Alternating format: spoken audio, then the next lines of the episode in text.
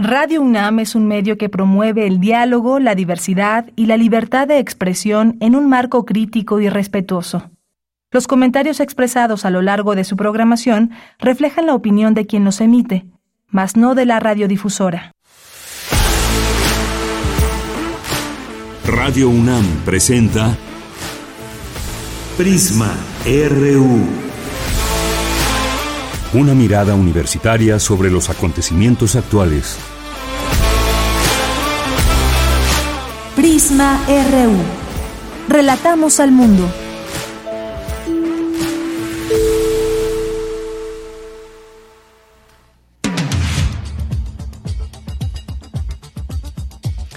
¿Qué tal? Muy buenas tardes. Muchas gracias por acompañar este espacio Prisma RU aquí en Radio UNAM 96.1 de FM. Un gusto saludarles en este en este viernes, viernes 18 de agosto del año 2023.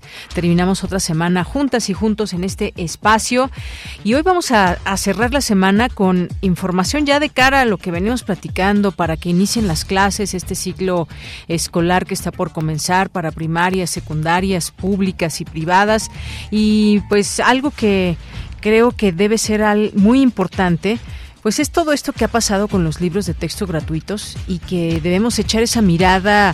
Quizás usted que nos escucha y es mamá o papá o simplemente se interesa por a ver qué, qué es lo que traen estos libros, pues hacer una, una lectura de los mismos que están publicados a través de Internet o los puede ver a través de, de Internet.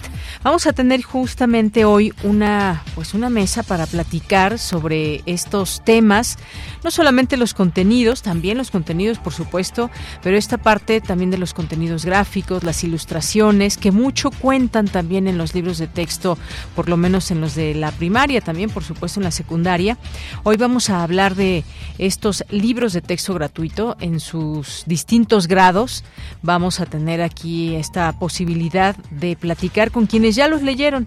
Dos de estas personas participantes en la parte de las ilustraciones, que son Liliana Ramales y Jorge Sosa, y también nos va a acompañar Otto Cázares que pues se dio la tarea de leer todos los libros, bueno, una, una gran parte de ellos y también aquí tuvimos algunos planteamientos y demás de cómo, cómo abordar todo ello, además de que lo hemos hecho principalmente, sobre todo, y lo hicimos en días anteriores con especialistas en temas de pedagogía y de planeación educativa. Así que no, no deje de acompañarnos en esta conversación que tendremos el día de hoy en nuestra primera hora. Seguramente será interesante conocer, y en el caso de los ilustradores, eh, desde dentro cómo, cómo se llevó a cabo todo este, este trabajo. Y algunas otras cosas que pues, ya hemos visto también, su parte política, que no estuvieron exentos de todo ello y todavía sigue ahí con algunos estados que no quieren repartir los libros de texto gratuitos. Bueno, pues vamos a tener esto y vamos a tener también ya nuestra segunda hora. Nos va, nos va a acompañar aquí en Corriente Alterna Emiliano Ruiz Parra, quien es el titular de esta unidad de Investigaciones Periodísticas de Corriente Alterna, porque nos tiene una convocatoria, nos va a platicar e invitar, por supuesto, a esta convocatoria del segundo concurso de crónica cultural. Ya nos dará todos los pormenores en este espacio.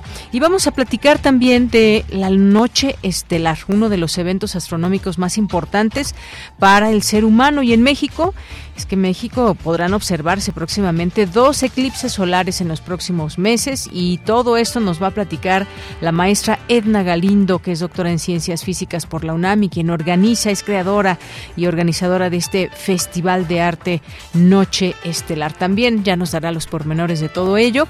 Eh, tendremos a Javier Contreras. Hoy nos va a platicar sobre esta ruptura en Morena. Habremos de preguntarnos las declaraciones de Marcelo Ebrard acerca del proceso interno, lo que se ha dicho, las encuestas y más, y lo que desafortunadamente nos seguimos enterando de más información de estos jóvenes desaparecidos en Lagos de Moreno y la incapacidad del Estado para brindar seguridad. Estamos ante eso.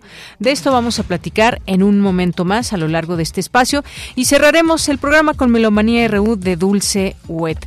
Por cierto, antes de irme al resumen informativo, no han pasado a recoger los boletos para irse a ver hoy Pumas Toluca. Aquí tenemos los tres boletos de las personas que ganaron y recuerden que es hasta las 3 de la tarde, les quedan dos horas. Si no, pues vamos a tener que rifarlos o hacerlos, hacerles algo. Pero por lo pronto, les esperamos de aquí a las 3 de la tarde a los ganadores que ya dábamos a conocer y que ustedes ya saben, en sus redes sociales recibieron un mensaje. Y por cierto que tenemos más boletos, de una vez los decimos, ¿no? Tres boletos para irse a ver mañana, no, no es cierto, mañana no, el lunes, el lunes, Pumas contra Mazatlán, este es de la Liga Femenil, este torneo de apertura. Próximo lunes a las 18 horas, Pumas contra Mazatlán, tenemos tres boletos, quien nos quiera también nos puede escribir en nuestras redes sociales. Bien, pues desde aquí relatamos al mundo.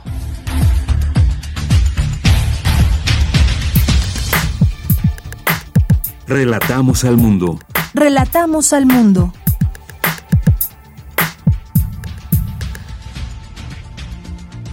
Y les saludo en nombre de todo el equipo. Soy de Yanira Morán. En resumen, en la información universitaria inaugura el rector Enrique Graue la unidad de extensión San Miguel de San Miguel de Allende, con la cual aseguró crece la presencia nacional de la UNAM reúnen el en catálogo único el patrimonio cultural de la UNAM. El propósito es mostrar el valor de cada objeto que forma parte de la memoria universitaria y representa su identidad.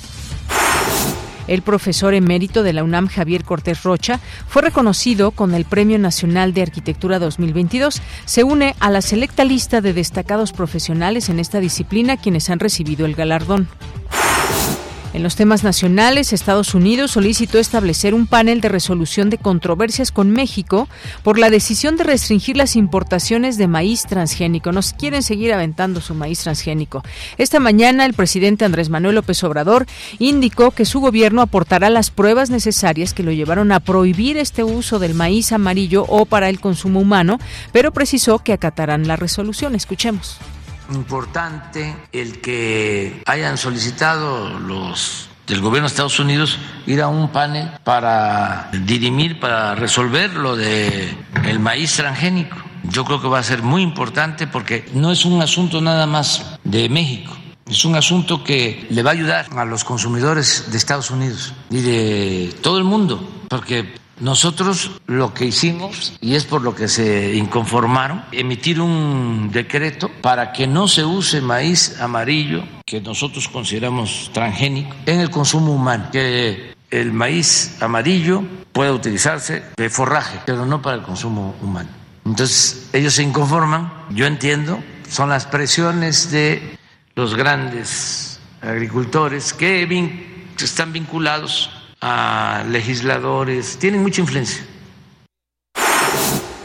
En más información, el Servicio Meteorológico Nacional informó que el huracán Hillary se, se, intensificó a categoría 4 y se ubica al sur de la península de Baja California.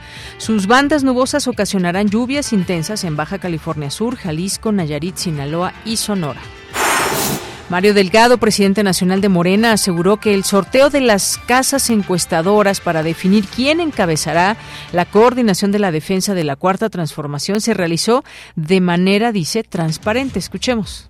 Quiero reiterar que para proteger el trabajo de estas encuestadoras y que no tengan ningún tipo eh, de presión externa, no daremos a conocer sus nombres hasta el 6 de septiembre cuando se presenten los resultados. Hicimos este ejercicio de manera transparente, con apego al mandato del acuerdo del Consejo Nacional y en presencia de los representantes de la y los aspirantes. En Morena seguimos trabajando para fortalecer nuestro proceso interno, que sea incluyente, que sea transparente y que dé certidumbre a todas y todos los participantes, porque tenemos que cuidar la unidad y que nadie ni nada se interponga en una decisión que solo le corresponde al pueblo de México a todas y todos los participantes, pero también a la ciudadanía que quiere ver esta claridad. Y efectivamente, pues hay casas encuestadoras que gozan de gran prestigio, otras no, y quisiéramos ver a las que realmente hacen un buen trabajo en este sentido. Sin embargo, la representante de Marcelo Ebrard, Malu Micher, rechazó avalar el sorteo luego de que eh, no resultó seleccionada ninguna de las dos propuestas del ex canciller. También se inconformaron los representantes de Adán Augusto López y de Ricardo Monreal, porque quedaron sorteadas dos de las empresas finalistas que no cumplen con los lineamientos establecidos por el Consejo Nacional de Morena. Así que, pues no se hagan bolas, pero parece que les está pasando ahí en Morena. En la información internacional, Canadá vive la peor temporada de incendios de su historia, con más de 136 mil hectáreas calcinadas y más de 1.500 incendios activos. Miles de personas han sido obligadas a abandonar sus hogares. Hoy en la UNAM, ¿qué hacer? ¿Qué escuchar? ¿Y a dónde ir? Recuerda que para el mes de agosto nuestra emisora ha seleccionado cuatro piezas con testimonios que nos traen los ecos de la pandemia de COVID-19 desde diferentes países de América Latina y que podrás disfrutar como parte de Foro Sonodoc, serie compilada por el Foro de Documental Sonoro en Español. El programa de hoy se titula Rutas del Mercado en Pandemia, de la documentalista boliviana Lins Salinas. Estos paisajes sonoros corresponden al mercado de la ciudad de La Paz, Bolivia, durante la pandemia de COVID-19 cuando la reducción de tránsito vehicular y de personas permitió captar mejor los sonidos que quedan olvidados en el trajín diario y ocultos en una imagen visual. Es un paseo que suena a supervivencia, reciprocidad, rutina, al llamado a la memoria que nos da el mercado. Sintoniza hoy, en punto de las 17 horas, el 96.1 de FM.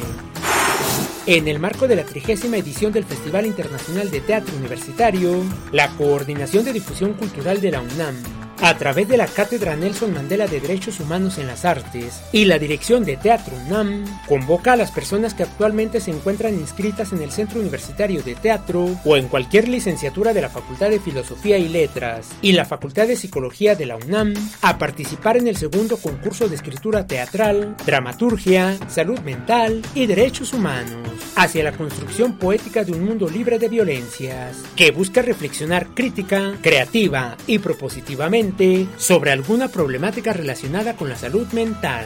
La convocatoria se encuentra abierta del 14 al 30 de agosto de 2023. Para mayores informes consulta el sitio oficial de Teatro UNAM.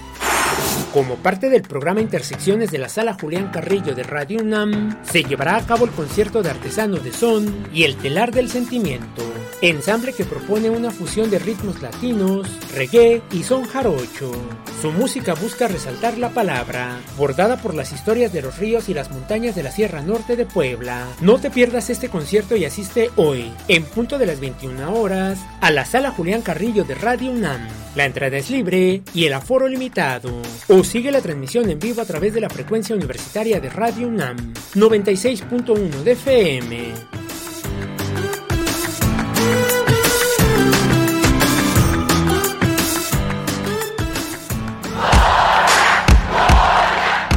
Campus RU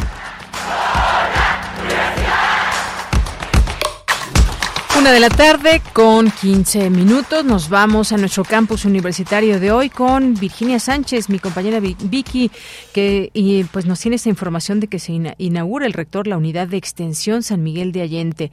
Allende. Gracias, Vicky. Adelante. Hola, ¿qué tal? Ya muy buenas tardes a ti y al auditorio de Prisma RU. El crecimiento de los jóvenes de esta región del país es la motivación para abrir la unidad de extensión San Miguel de Allende de la UNAM. Así lo señaló el rector Enrique Gragua al inaugurar esta entidad con la cual dijo crece la UNAM a nivel nacional junto con otras entidades en otros estados y también refrendó el compromiso de la UNAM para el desarrollo de la educación en el estado de Guanajuato. Escuchemos lo que dijo el rector. Esta unidad en San Miguel Allende viene a completar o a seguir creciendo la presencia nacional de la UNAM. Tenemos ya campos educativos, por supuesto, aquí en Enes León, los tenemos también en Morelia, en Querétaro, tenemos también en, en Mérida, Yucatán, y estamos prontos a abrir un, un campo en Oaxaca, en la ciudad de Oaxaca. Aparte de los polos educativos que existen en Ensenada y en Morelos. Yo nada más decirles a todos ustedes muchas felicidades por los logros. Muchísimas gracias por la generosidad que ha tenido el Estado de Guanajuato hacia la Universidad Nacional Autónoma de México y nosotros nos comprometemos de igual manera en ser solidarios para crecer la educación y la investigación en este maravilloso estado y en esta extraordinaria ciudad. Por su parte, la directora de la Escuela Nacional de Estudios Superiores Unidad León, Laura Susana Acosta, aseguró que con esta extensión se fortalecen las funciones sustantivas de la entidad que dirige y de la UNAM. Escuchemos. La unidad de extensión San Miguel de Allende surge por la búsqueda de fortalecer las funciones sustantivas del ENES León y de la UNAM y con el propósito de atender requerimientos sociales de la región, difundiendo el conocimiento y enriqueciendo las capacidades profesionales y culturales en los sectores público, privado y social. Hace 10 años comenzamos las actividades en la Casa de la Cultura en la calle de Mesones 71 con la impartición de actividades de arte y cultura, seminarios, conferencias, cursos y diplomados. Hoy contamos con 77 alumnos de la licenciatura en traducción y hemos consolidado el área de idiomas en inglés, francés, japonés, alemán y español para extranjeros. Para estas áreas tenemos estrecha colaboración con los centros de estudios mexicanos de la UNAM en San Antonio, Chicago, Boston, Tucson, París y Berlín. Tenemos actividades de arte y cultura permanentes y a la fecha hemos capacitado a más de 8.000 estudiantes en educación continua, en seminarios, cursos, diplomados de arte, ciencias de la salud, ciencias sociales y humanidades. Bueno, pues en este acto inaugural también participaron Mauricio Tejo Pureco, presidente municipal de San Miguel de Allende, Carmen Torres, alumna de la primera generación de la licenciatura en traducción, Jorge Enrique Hernández Mesa, secretario de Educación del Estado, y Diego Sinué, gobernador de Guanajuato, quien dijo que el avance que ha tenido este Estado ha sido en mucho gracias a la educación. Bella, este es el reporte. Vicky, muchas gracias y muy buenas tardes. Buenas tardes.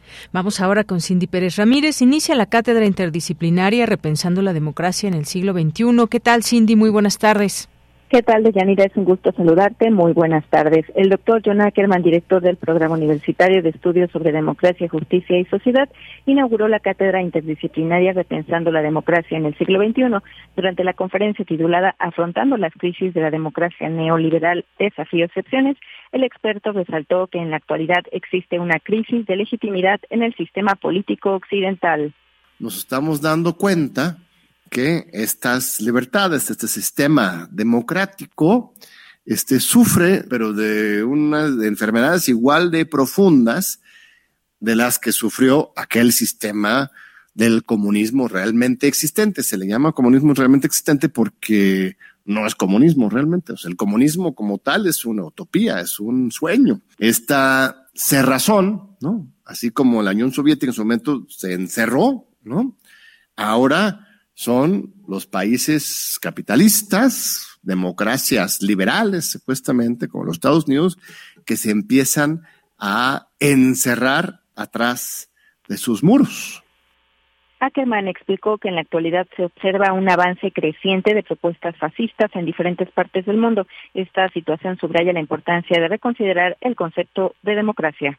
Estas intolerancias radicales empiezan a regresar con Trump, con Bolsonaro, con Milley, con el asesinato en Ecuador y en Europa mismo, ni empezar. En Europa tenemos un retorno a, grupos realmente neofascistas que se inspiran en los ejemplos de Hitler y de, de Mussolini. Eh, en los países nórdicos, en Suecia, en Dinamarca, eh, este, están avanzando, ya ganan 20, 30, 40% de la votación, partidos abiertamente fascistas los partidos socialistas, llamados socialistas porque no lo son realmente, terminan siendo socialdemócratas, este, van perdiendo cada vez más, más terreno. Deyanira, la cátedra tiene como objetivo promover un análisis minucioso y profundo de la democracia, examinando de manera rigurosa los fundamentos teóricos del concepto de gobierno del pueblo.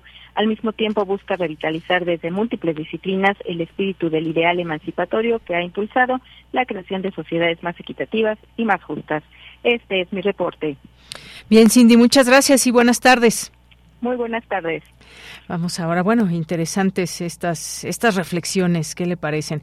Y bueno, pues vamos ahora con Dulce García porque nos tiene información de los desafíos de la bioética en México. ¿Qué tal, Dulce? Muy buenas tardes. Así es, Deyanira, muy buenas tardes aquí al auditorio. Deyanira, la bioética es una disciplina que se dedica al análisis de los problemas éticos que suscitan las modernas ciencias de la vida. Debate, por ejemplo, temas como lo pueden ser los médicos, estos referirían a la vejez, la eutanasia, el aborto, bien también temas sociales como los derechos humanos, el acceso a medicamentos, el acceso a la salud. Y temas científicos como la clonación o la inteligencia artificial, entre otros. Y debido a esta cantidad que aborda de temas esta disciplina de Yanira, el Seminario Universitario de Estudios de Historia, Filosofía y Ciencias de la Medicina de la UNAM llevó a cabo el conversatorio Los desafíos de la bioética en México. Ahí estuvo presente el doctor Jorge Linares, académico de la Facultad de Filosofía y Letras de nuestra Casa de Estudios, y habló de la importancia de resaltar el papel que la bioética tiene en estos momentos en nuestro país. Escuchemos. Por ejemplo, pues la, la legalización de la interrupción voluntaria del embarazo que inició en la Ciudad de México en 2007, ha avanzado en otros estados, pero no es todavía una realidad en la mayoría del país, porque esto tiene que ir a estado por estado. Y según la estructura de República Federal que tenemos, pues tiene que pasar por cada uno de los, de los estados, pero no ha ido avanzando. Y ahí yo noto pues, un, pues una especie de, pues, de ralentización, por decirlo menos, de, de proceso social de discusión de este derecho tan importante para las mujeres Deyanira, el doctor Jorge Linares dijo que existen estudios de la Organización para la Cooperación y el Desarrollo Económicos, así como del INEGI, que señalan que en México los sistemas de salud están fragmentados y no alcanzan a cubrir las necesidades de la mayoría de la población. Vamos a escucharlo nuevamente. Pues los datos nos arrojan que no tenemos todavía una cobertura universal en México, que cada vez hay más personas en México que no tienen acceso real, directo, efectivo a un sistema público de salud. Ya no hablemos de las medicinas, que hay un serio problema de abasto. Y bueno, pues la, la pandemia nos mostró lo grave que es que México no cuente con un sistema público de salud universal y que tenga eficiencia. Entonces, es un problema bioético porque genera una enorme desigualdad.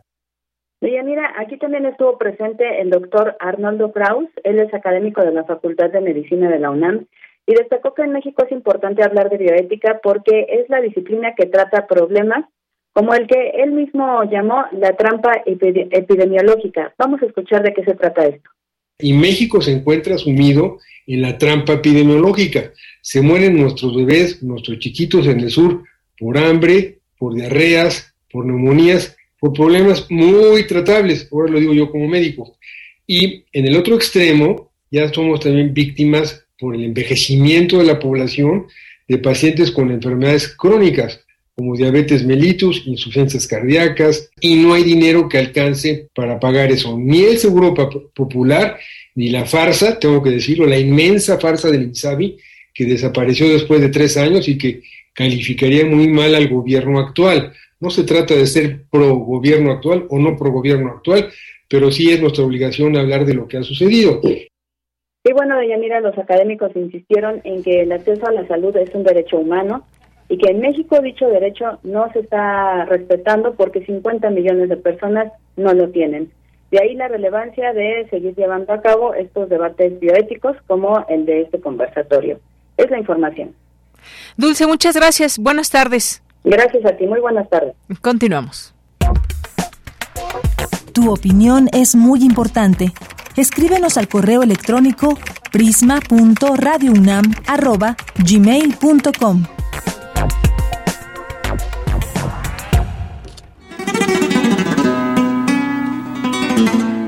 No solo de pan vive el hombre. Yo, si tuviera hambre y estuviera desvalido en la calle, no pediría un pan, sino que pediría medio pan y un libro.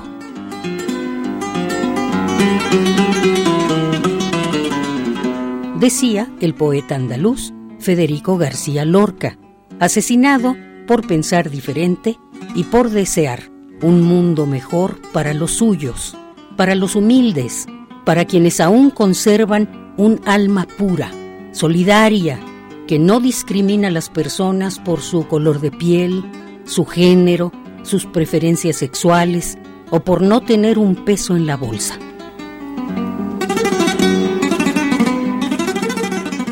Federico García Lorca era un soñador, un idealista. Creía que la cultura sería la llave para el cambio. Creía en los libros.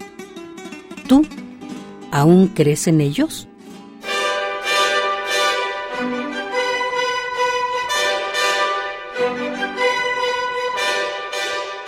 Estimado lector, en pocas partes del mundo los libros de texto son gratuitos y llegan a las manos de todas las niñas y los niños.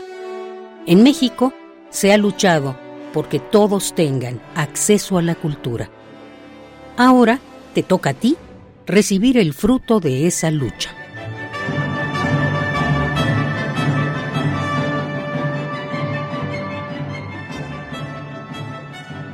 Bien, pues muchas gracias ahí a Margarita Castillo que se encargó de dar lectura a esta presentación que hay en los libros de, texto y que siempre pues nos da mucho gusto escucharla y que pues bueno hay un sentido también en este en este texto. Pues como les había dicho al inicio del programa vamos a platicar sobre los libros de texto gratuitos que se están ya distribuyendo en distintos estados de la República Mexicana, en algunos no y que ya pues hemos eh, dado seguimiento a toda esta parte también muy política que tuvimos y que hemos tenido con respecto a los libros de texto y que, bueno, pues eran el mal que venía a impartir el comunismo en las escuelas y demás, entre otras cosas, se señalaron errores y más. Vamos a platicar de estos libros. Fíjense que pues bueno, eh, Otto Cázares, quien ustedes ya conocen, pues me sugirió y empezamos a platicar sobre los libros de texto. Dijimos, ¿por qué no hacemos una lectura?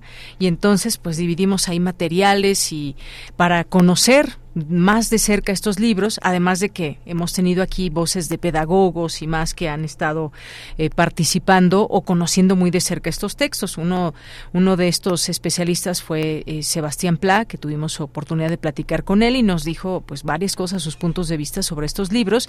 Y también Ángel Díaz Barriga, que, justamente también como pedagogo y que participó y ha estado eh, por lo menos en algunos de las mesas de que ha preparado la Secretaría de Educación Pública para hablar de estos libros. Así que nos dimos a esa tarea de traerles un poco este análisis de, de, distintas eh, perspectivas y sobre todo también aquí tenemos una de las ilustradoras que participó directamente en estos libros.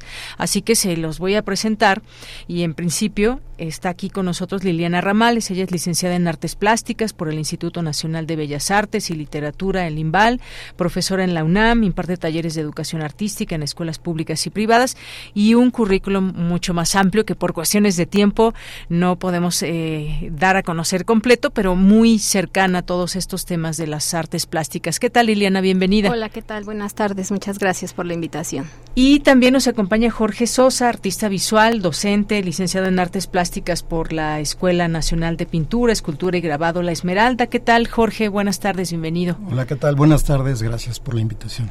Y tenemos a Otto Cázares, que como les digo ya lo conocen conocen, él es artista visual, ensayista, se formó en la Escuela Nacional también de Pintura, Escultura y Grabado La Esmeralda, es profesor de la Facultad de Filosofía y Letras de la UNAM, ahí dirige el Laboratorio de Medios y Humanidades, miembro del Sistema Nacional de Creadores y bueno, pues también con todo esto de la pedagogía que se te da, se te da y en todas las edades.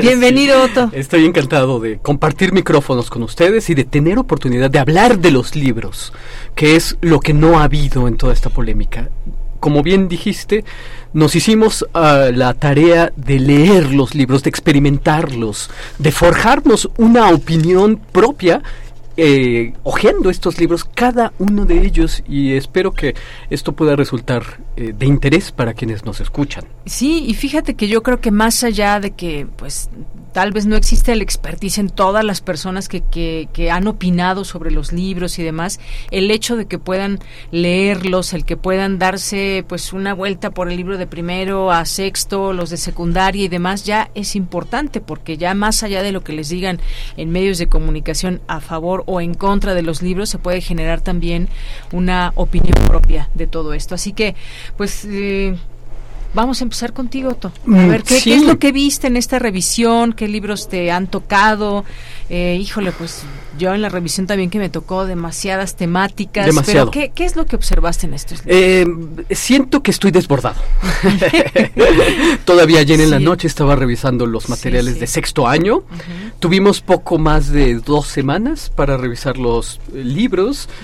Y yo quisiera comenzar reflexionando algo que decía uno de los más grandes editores, Hubert Nissen. Él decía que era tan fácil soñar un libro como difícil realizarlo.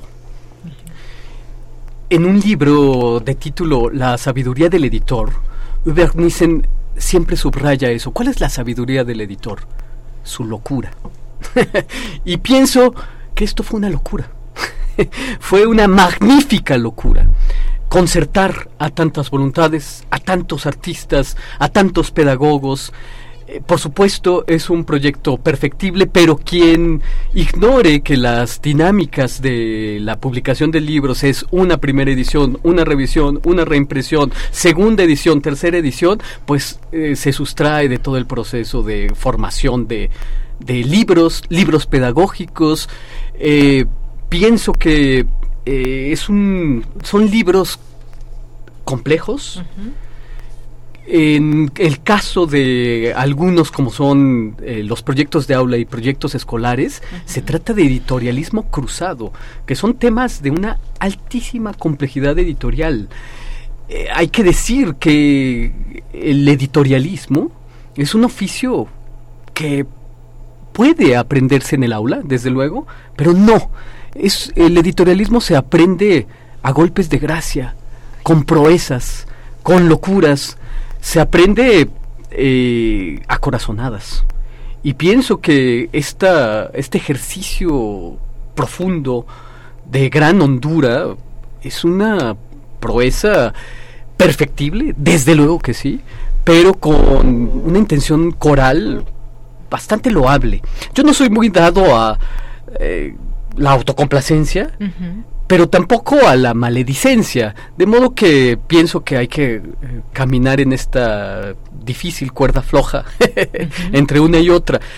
Esto es lo que tengo que decir en términos generales. Tengo muchas datos, muchos eh, detalles que podría desarrollar, pero no quiero yo consumir el tiempo porque sé que... Claro, un primer, un primer comentario que, pues, tus opiniones sobre cómo vamos a entrar ya de lleno a este, pues, análisis de alguna manera. Sí, efectivamente, yo también me encontré muchos temas, demasiados temas en, en, cada uno de los grados.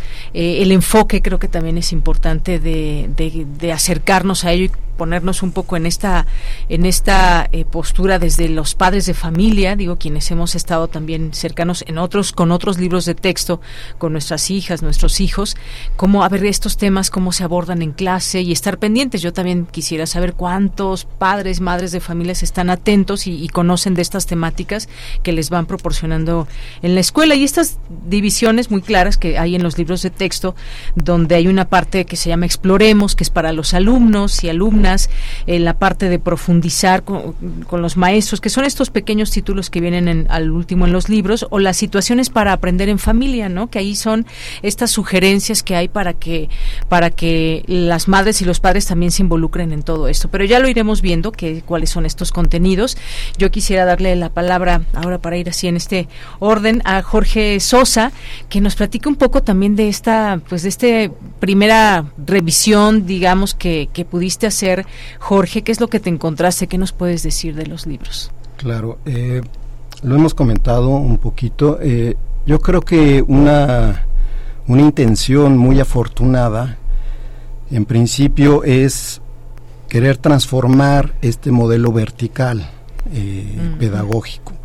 Durante, durante muchísimos años hemos padecido este, este ejercicio vertical de la educación donde hay una serie de disciplinas duras, ¿no? de conocimientos, de contenidos duros, que, que de alguna manera se transmiten y se imponen al, al, que está conociendo, al alumno.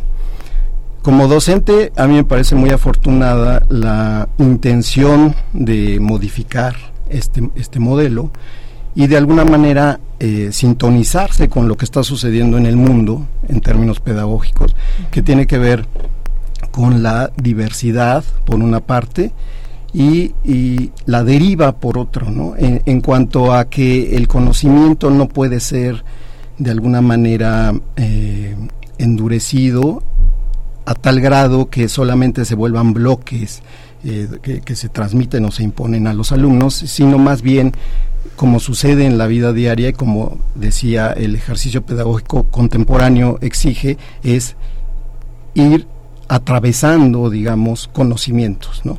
La experiencia significativa tiene que surgir a partir de ese cruce, de esa deriva, de, surcar estos eh, océanos de experiencia eh, personal y colectiva, eso por un lado. Entonces creo que la intención de principio es, es muy buena.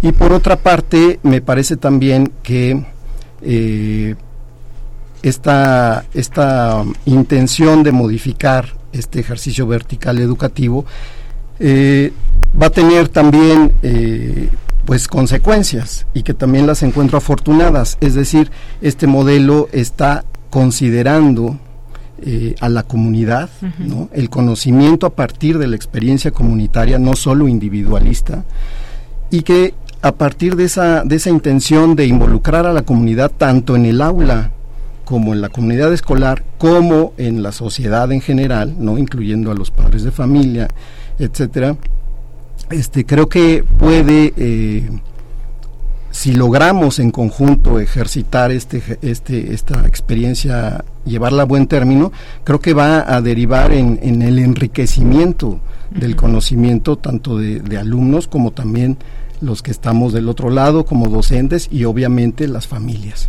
Entonces creo que eso diría en principio, me parece una intención afortunada el, el querer transformar eh, estos modelos que ciertamente han sido ya criticados por, por varias tradiciones, incluso filosóficas, y que permiten de alguna manera eh, ablandar o este o, posibilitar el cambio para bien. Muy bien pues sí esta intención que hay esta idea esta nueva digamos forma también de entender cómo se van a plantear los conocimientos es eh, es muy importante decía el doctor Ángel Díaz Barriga démosle la oportunidad a los libros. Primero conocerlos eh, que estén ahí en las clases con la planta docente las alumnas los alumnos y, vamos criticando también conforme va pasando el tiempo, no antes y decir que pues todo está mal hecho. Hay errores y también lo platicaremos en su momento.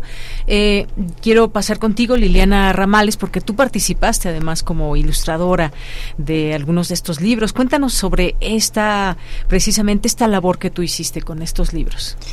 Bueno, eh, a mí me parece que este ejercicio, además de tener estos rasgos que comentaba Jorge en torno a la nueva forma en que podríamos experimentar la educación en términos comunitarios, es decir, donde participen padres de familia, se involucren los docentes de otra manera y las asignaturas de cierta manera también puedan conjugarse y eh, agruparse, enredarse, es decir, eh, se puedan abordar no solamente desde el perfil disciplinario, sino desde la transdisciplina. Eh, mi participación, en principio, eh, el interés primordial fue eh, conectar con este concepto de gran laboratorio comunitario en el que varias personas ejercemos esa libertad de opinar no solo en un sentido eh, pedagógico desde la docencia o desde el campo del perfil disciplinario de cada uno, sino que ciertamente nos involucramos para trabajar, eh, por lo menos en el campo en el que yo estuve directamente enlazada, que fue la ilustración, eh, un conjunto de personas que tenían diversos perfiles, ¿no? que hay desde niños, estudiantes de los primeros grados de primaria hasta eh, ilustradores profesionales, creadores visuales de formación como artistas visuales o gente que simplemente tiene eh, la inquietud, la necesidad y el gusto de vincularse con la gráfica de distintas formas. Y entonces, en ese sentido, a mí me parece que esta nueva familia de libros de texto es muy significativa en términos también de la historia de estos materiales didácticos que han apoyado la educación,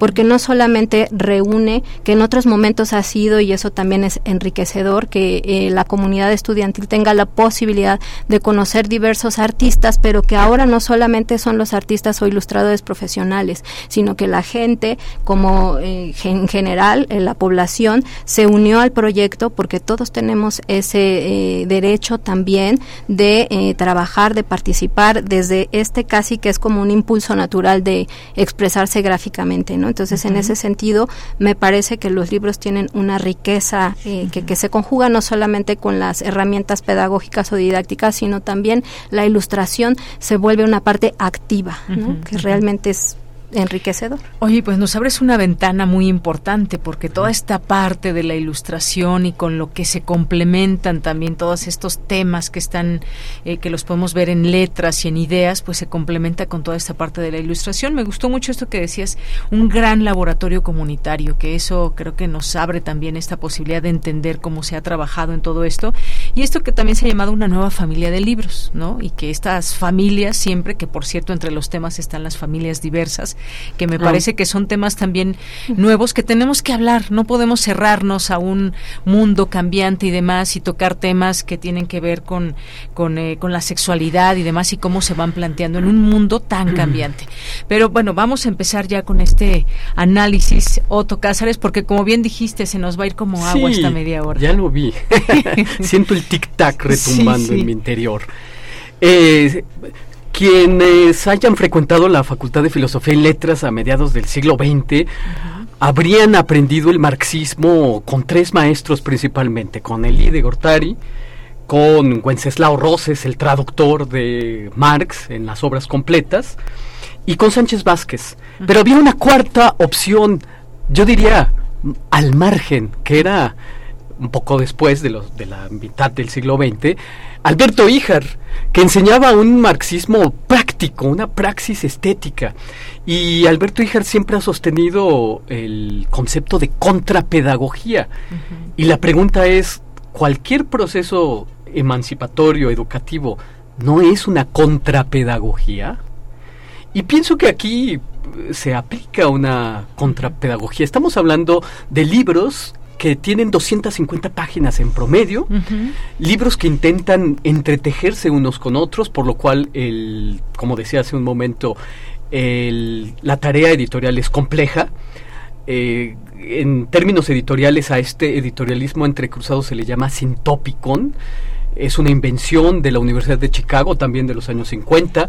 Se trató el sintopicon de entretejer en su origen 50 tomos, los libros de las grandes ideas, eh, editados por el eh, legendario Robert Maynard Hutchins, libros de 1952, y el rasero de este sintópicon, de esta colección de editorialismo entrecruzado, se proponía algo. La pregunta es, si los saberes se destruyeran hoy y solamente guardáramos los sintopicones, ¿podríamos reconstruir los conocimientos? De modo que cualquier libro que se imponga una suerte de sintópico, de entretejido de saberes, creo que tiene un proyecto eh, enloquecido, magníficamente enloquecido. Solamente estos libros de, The Great Books, de las grandes ideas de 1952, y desde luego la enciclopedia eh, francesa a mediados del siglo XVIII. Eh, hay que decir también para quienes nos escuchan que los libros eh, se dividen en cuatro propuestas por año. Están los múltiples lenguajes, nuestros saberes, los proyectos de aula y los proyectos escolares. Y se organizan según campos formativos y ejes articuladores. Los campos formativos cambian, los ejes permanecen. Los ejes que permanecen son inclusión, pensamiento crítico, igualdad de género, vida saludable, apropiación de las culturas a través de un proceso complejo de lectoescritura y artes y experiencias estéticas. Eh, yo siento ciertamente desprotegido el saber matemático, pero, yo pero. te pongo un pero, hay saber musical. De modo que la pregunta, hay que referirnos a la historia cultural. Los pitagóricos eran primero músicos y después matemáticos, no fueron matemáticos y después músicos. Entonces creo que ahí se cumple de una manera interesante esta esta desprotección al saber matemático. Sí siento un saber, una desprotección paradójica del saber histórico y me parece un tanto, hay que señalarlo, imperdonable eh, con este gobierno que además ha hecho énfasis al saber histórico. Y cuanto más, eh, el Fondo de Cultura Económica publicaba hace algunos años un libro que ha salido de circulación magnífico de título Cómo se cuenta la historia a los niños en el mundo entero de Mark Ferro. Es un referente para la enseñanza de la historia y me parece que, bueno, debería estar articulado en estas eh, reflexiones en esta articulación de páginas. Otra cosa importante que hay que decir es que los libros, eh, nuestros saberes, proyectos de aula y proyectos escolares buscan tres lectores, estudiantes, maestros y maestras y padres de familia. en una misma página. Eh, algunos están señalados con fondos rosas, otros con fondos azules, algún tipo de eh, tipografías distintas.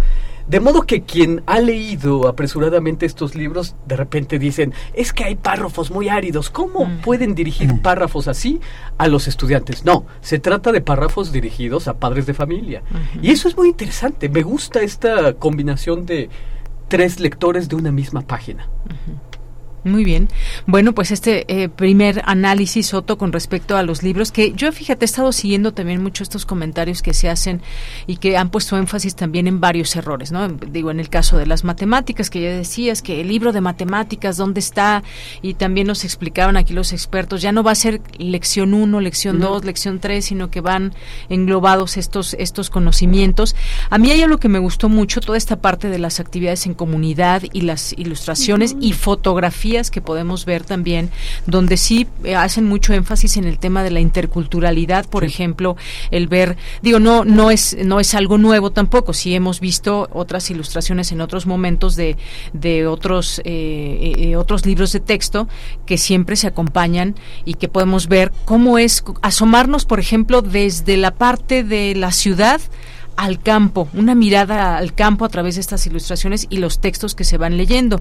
Se habla de que también son perfectibles, hay errores tan básicos como el, el, la fecha de nacimiento de Benito Juárez, entre otras cosas, esa infografía de la cual pues fue es real que no está del todo correcta, pero por otra parte, como lo explicaban también, no es que no eh, fue una fake news en el sentido de que no se estaba explicando el sistema solar, sino ya se hizo ahí la explicación sí. de que se tomó solamente como para ilustrar lo que es una infografía.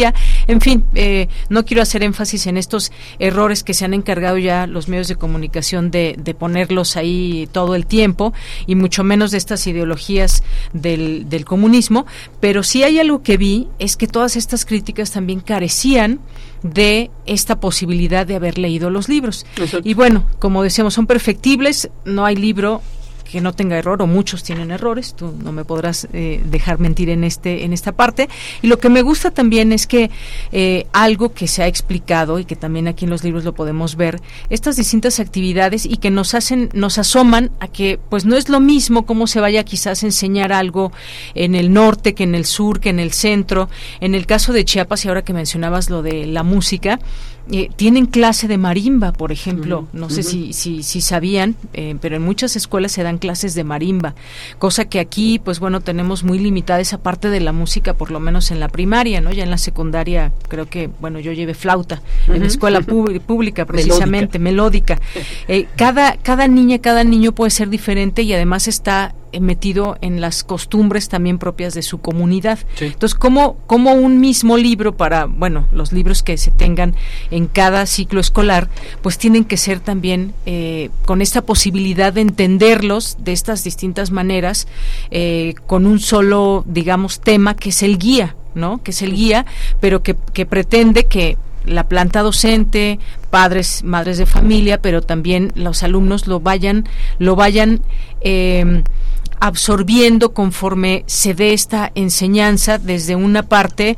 muy también lúdica en la en, en me refiero a, a, la parte de la primaria por ejemplo no sí. ya eh, cuando llegan a sexto ya empiezan a ver otros temas y yo hago énfasis en, en, esto de la diversidad y que decías de género hay autores que ya se van manejando y demás uh -huh. no me acuerdo fue en el de secundaria, me parece el primero de secundaria, Simón de Beauvoir y todo, que empieza empiezan a, a, conocer esta parte, a ver cómo nace todo este tema de la igualdad de género, que algo impensable que se hablara en otros momentos. Esas partes a mí me gustaron mucho, cómo Por se supuesto. muestran eh, tanto en autores y, y, en la explicación propia, ¿no? Y en la parte gráfica. Por ahí hay un beso de un de dos chicas eh, que creo que también mucho escándalo uh -huh. con todo eso. Se habla del tema y creo que va contextualizado. Los temas a mí me gustaron que son contextualizados. Pero bueno, eh, sigamos en esto. Me gustaría escuchar a Jorge de nueva cuenta con esto que vamos aquí planteando en la mesa. ¿Qué te parece también? Quizás no dejar de lado los errores, porque no, como decía Otto, en algún momento no se trata de autocomplacernos, ni mucho menos, sino de analizar. Claro. Eh, bueno, a mí me gustaría señalar también eh, que tiene que ver con lo que menciona Otto, es un cambio de paradigma en cuanto a la ética educativa. Yo creo que es fundamental ese aspecto. Entonces, la ética, por supuesto, conlleva también a, una política diferente, entendida en términos generosos, eh, eh, la palabra política.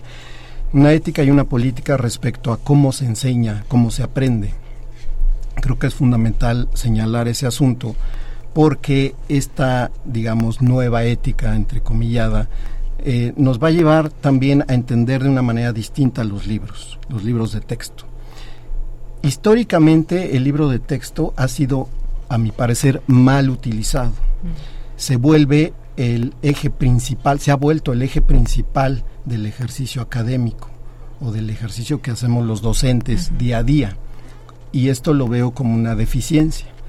Un libro de texto, en principio, tiene que ver con eh, el entendimiento de que es un dispositivo didáctico, es un, acompañamiento, una herramienta, por supuesto es eh, la profesionalización del docente la que puede eh, ejercerse día a día, ¿no? Es decir, eh, la postura incluso ideológica, ética, política, social, etcétera, etcétera, que tiene el docente frente a grupo, el conocimiento que tiene de sus alumnos y alumnas, por supuesto, va a construir un proceso muy complejo que se suscita durante todo un año escolar, por ejemplo. Entonces, eh, el libro de texto se vuelve simplemente un acompañante de ese, de ese proceso, como decías muy bien, una herramienta. Ese entendimiento paradigmático que nos puede resultar muy obvio es, es un cambio fundamental en este nuevo modelo educativo. El que el docente comprenda que, tiene, que cuenta con esta herramienta, además de muchísimas otras, ¿no? con las que puede construir eh, este proceso. Ahora, esto por un lado, eh, el, cambio de paradigma ético que tiene que ver con los contenidos de los libros de texto, porque hay un énfasis en el humanismo. Parece ser, ah, desde mi perspectiva, que esta visión humanista a, muchos les da comezón. Y la asocian de una manera, me parece, frívola a, idea, a ideologías marxistas o comunistas, etcétera, erróneas, incluso históricamente erróneas, absurdas. Y eh, me, parece que tiene que ver más eh, con la construcción de un modelo humanista. Es decir, no se puede ser si el otro no es también. Y, que, yo soy a través de los demás, ¿no? Y los demás son parte de mi identidad y de mi, y de mi formación como ser humano. No puedo ser un ser humano complejo, completo, si no es a través de los demás. Y ahí tiene que ver algo que tú mencionabas, la diversidad, que no solo es un modelo transdisciplinario, es decir, que atraviesa y cruza y borra fronteras de las disciplinas, sino que también es eh, transcultural. Es decir, que la cultura, por ejemplo, un rasgo cultural, quiero decir, eh, eh, de una localidad en Colima, es fundamental para mí, para, para, la construcción de mi cultura desde la Ciudad de México, por ejemplo. Ese entendimiento parece sencillo, pero resulta de un proceso a largo plazo. Entonces yo creo que ese va a ser un reto importante eh, como docentes para poder elaborarlo y reelaborarlo día con día. Y me gustaría señalar algo rápido eh, respecto a los contenidos matemáticos, que también ha habido mucha polémica sobre eso. Eh, si podemos revisar, también los invito a, a los escuchas a revisar los programas sintéticos eh, los contenidos sintéticos, podemos observar ahí eh, cómo hay una serie de, de alcances, eh, de contenidos que se, que se buscan y que se esperan y que son documentos que el docente tiene como referencia. Por ejemplo, en cuanto a matemáticas, son muy claros los alcances en cuanto a contenidos que se deben, a los que se deben llegar cómo los instrumente el docente, ese ya es como, como otro proceso. Es decir, el libro de texto nos ayuda a lo mejor haciendo referencias a experiencias cotidianas donde se pueden aplicar estos conocimientos matemáticos, pero también el docente tiene la posibilidad de sumar estrategias didácticas para alcanzar estos contenidos. Entonces creo que es una posibilidad eh, mucho más enriquecedora desde mi punto de vista. Muchas gracias, Jorge. Eh, le quiero dar eh, la palabra a Liliana. Antes, fíjense, por ejemplo, entre cuando se estaban analizando estos libros y se les satanizó de alguna manera, dice Reforma en una de sus portadas, enaltece el libro de CEP, Secuestro y Guerrillas. Contestó un académico del CIDE, un investigador, dice, es falso el titular de reforma, los libros no enaltecen ni el secuestro ni las guerrillas, todo lo contrario, ofrecen, acaso por primera vez, una narrativa que reconoce el perverso autoritarismo del Estado mexicano en el siglo XX y la vida y muerte de quienes eh, a este se opusieron. O sea, qué, qué distinta interpretación de, las de las cosas de un, de un tema en los libros de texto, que yo quisiera que pues invitaran a Carlos Pérez Ricard, que fue quien escribió, pues que haga las cabezas en reforma, ¿no? Respecto a los libros de texto. Pero en fin, eh, Liliana, ya casi nos vamos. ¿Algo más que quieras comentar? Sí, a mí me gustaría comentar que en el contenido de los libros, eh, el perfil que tienen estos libros sin recetas, el de quinto grado, que es el que estuve revisando en los últimos días, el perfil y las citas hacia donde van dirigidas tienen mucha relación con las pedagogías de Freire, ¿no? y, y, me gustaría citar este tal cual, esta cita es, nadie es si prohíbe que los otros sean. Entonces, en estos libros y abordando directamente los contenidos, la introducción que está eh, dirigida hacia los profesores dice lo siguiente, si se acepta la premisa que todo actuar es un acto político por lo que no se puede separar de la vida cotidiana, entonces puede pensarse que las decisiones que la maestra o el maestro toma desde su práctica docente o directiva representan posicionamientos concretos frente al fenómeno educativo en su conjunto.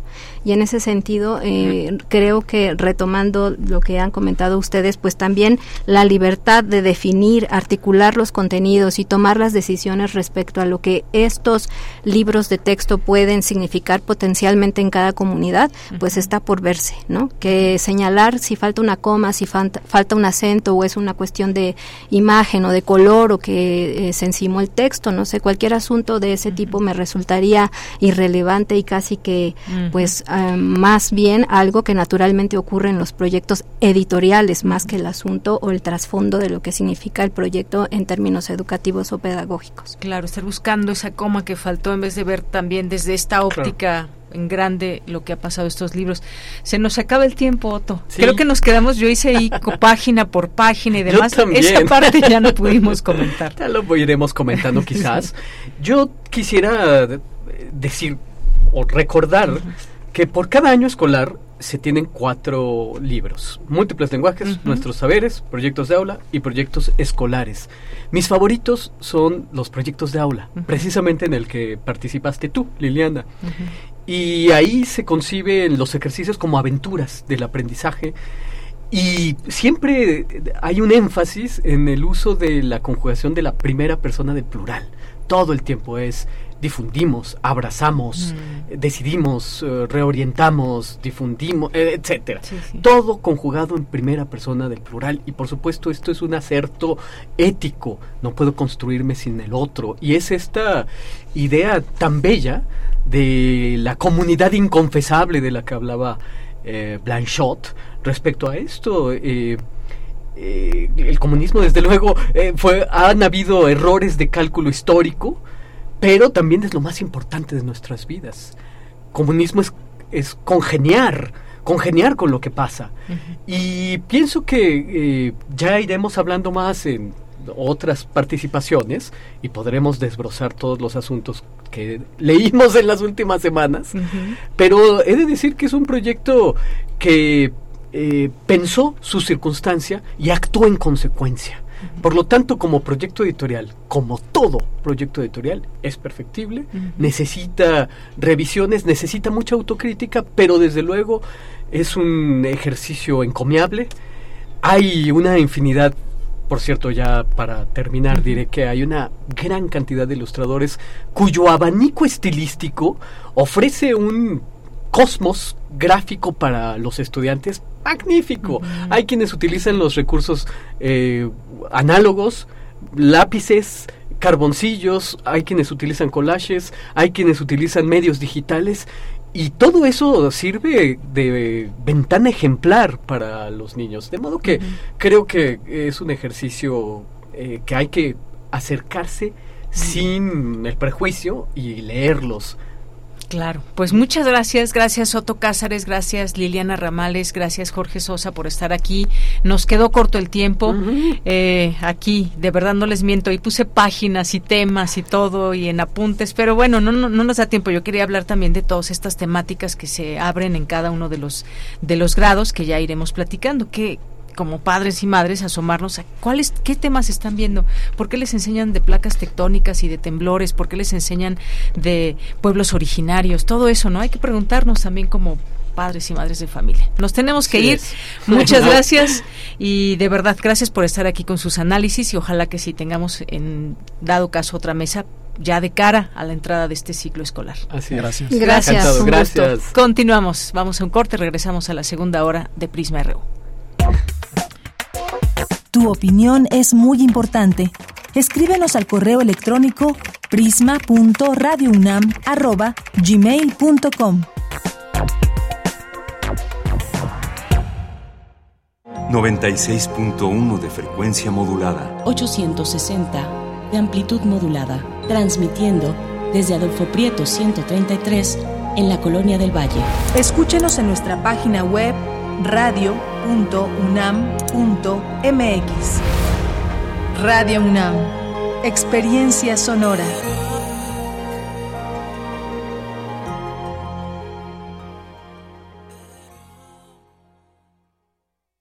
¿Por qué es valioso tramitar tu INE si cumpliste 18 años?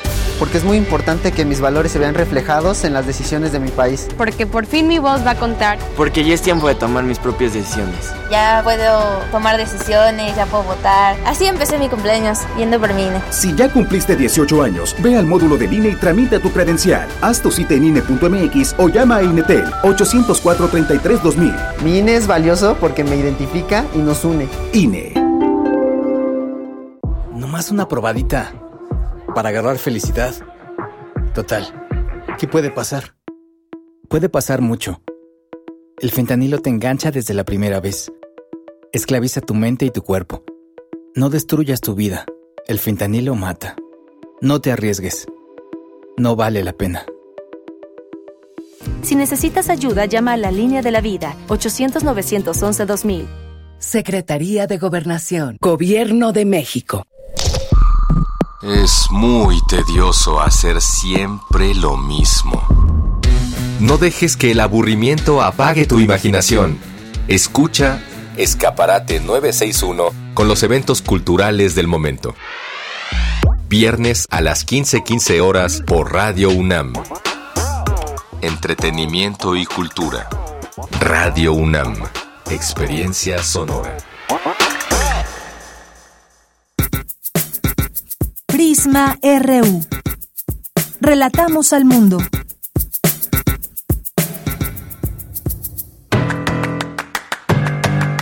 Mañana en la UNAM, ¿qué hacer? ¿Qué escuchar? ¿Y a dónde ir? Mañana sábado 19 de agosto tienes una cita con Frida Repuntulet y su gabinete de curiosidades, que en esta ocasión ha preparado un programa que versará sobre Pérez Prado y Rachmaninoff. Acompaña a Frida Rebontulet y sintoniza mañana sábado en punto de las 17.30 horas la frecuencia universitaria de Radio UNAM 96.1 de FM. Willy Loman es un exitoso vendedor que se ha hecho viejo, por lo que la empresa en la que ha trabajado 35 años lo despide. Esto lo llena de rencor y desaliento. Esta obra es una dura crítica a un sistema que desecha a la gente una vez que ha exprimido sus vidas. Esta es la premisa del radiodrama La muerte de un viajante y que forma parte de la colección de ficción sonora de Radio UNAM Memoria del Mundo de México de la UNESCO 2021. Sintoniza mañana sábado en punto de las 20 horas el 96.1 de FM. El Centro de Análisis de Coyuntura Económica, Política y Social de la Facultad de Economía de la UNAM organiza la presentación del libro Ideas para continuar la 4T, que contará con la participación de Enrique Semo, Pedro Álvarez y Casa, Noemí Levi, María de la Luz Arriaga y Alejandro Álvarez, bajo la moderación de Magdalena Galindo. La cita es el próximo 23 de agosto en punto de las 12 del día, en el Aula Magna Jesús Silva Herzog, ubicada en el primer piso del anexo de la Facultad de Economía, en Ciudad Universitaria. Para Prisma RU, Daniel Olivares Aranda.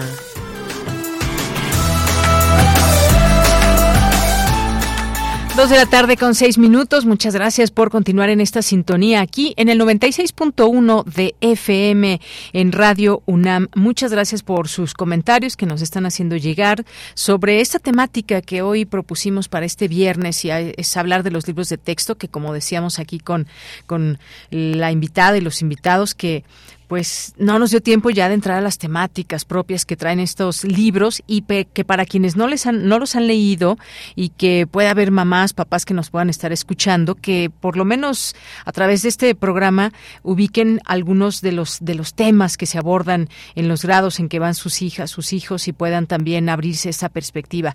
Edgar Bennett nos dice transformar para construir. Un abrazo fuerte. Eh, gracias, Edgar. Mayra Elizondo nos dice gracias por seguir hablando de los libros de texto. Los apoyo completamente desde mi posición como profesora del posgrado de Ingeniería de la UNAM.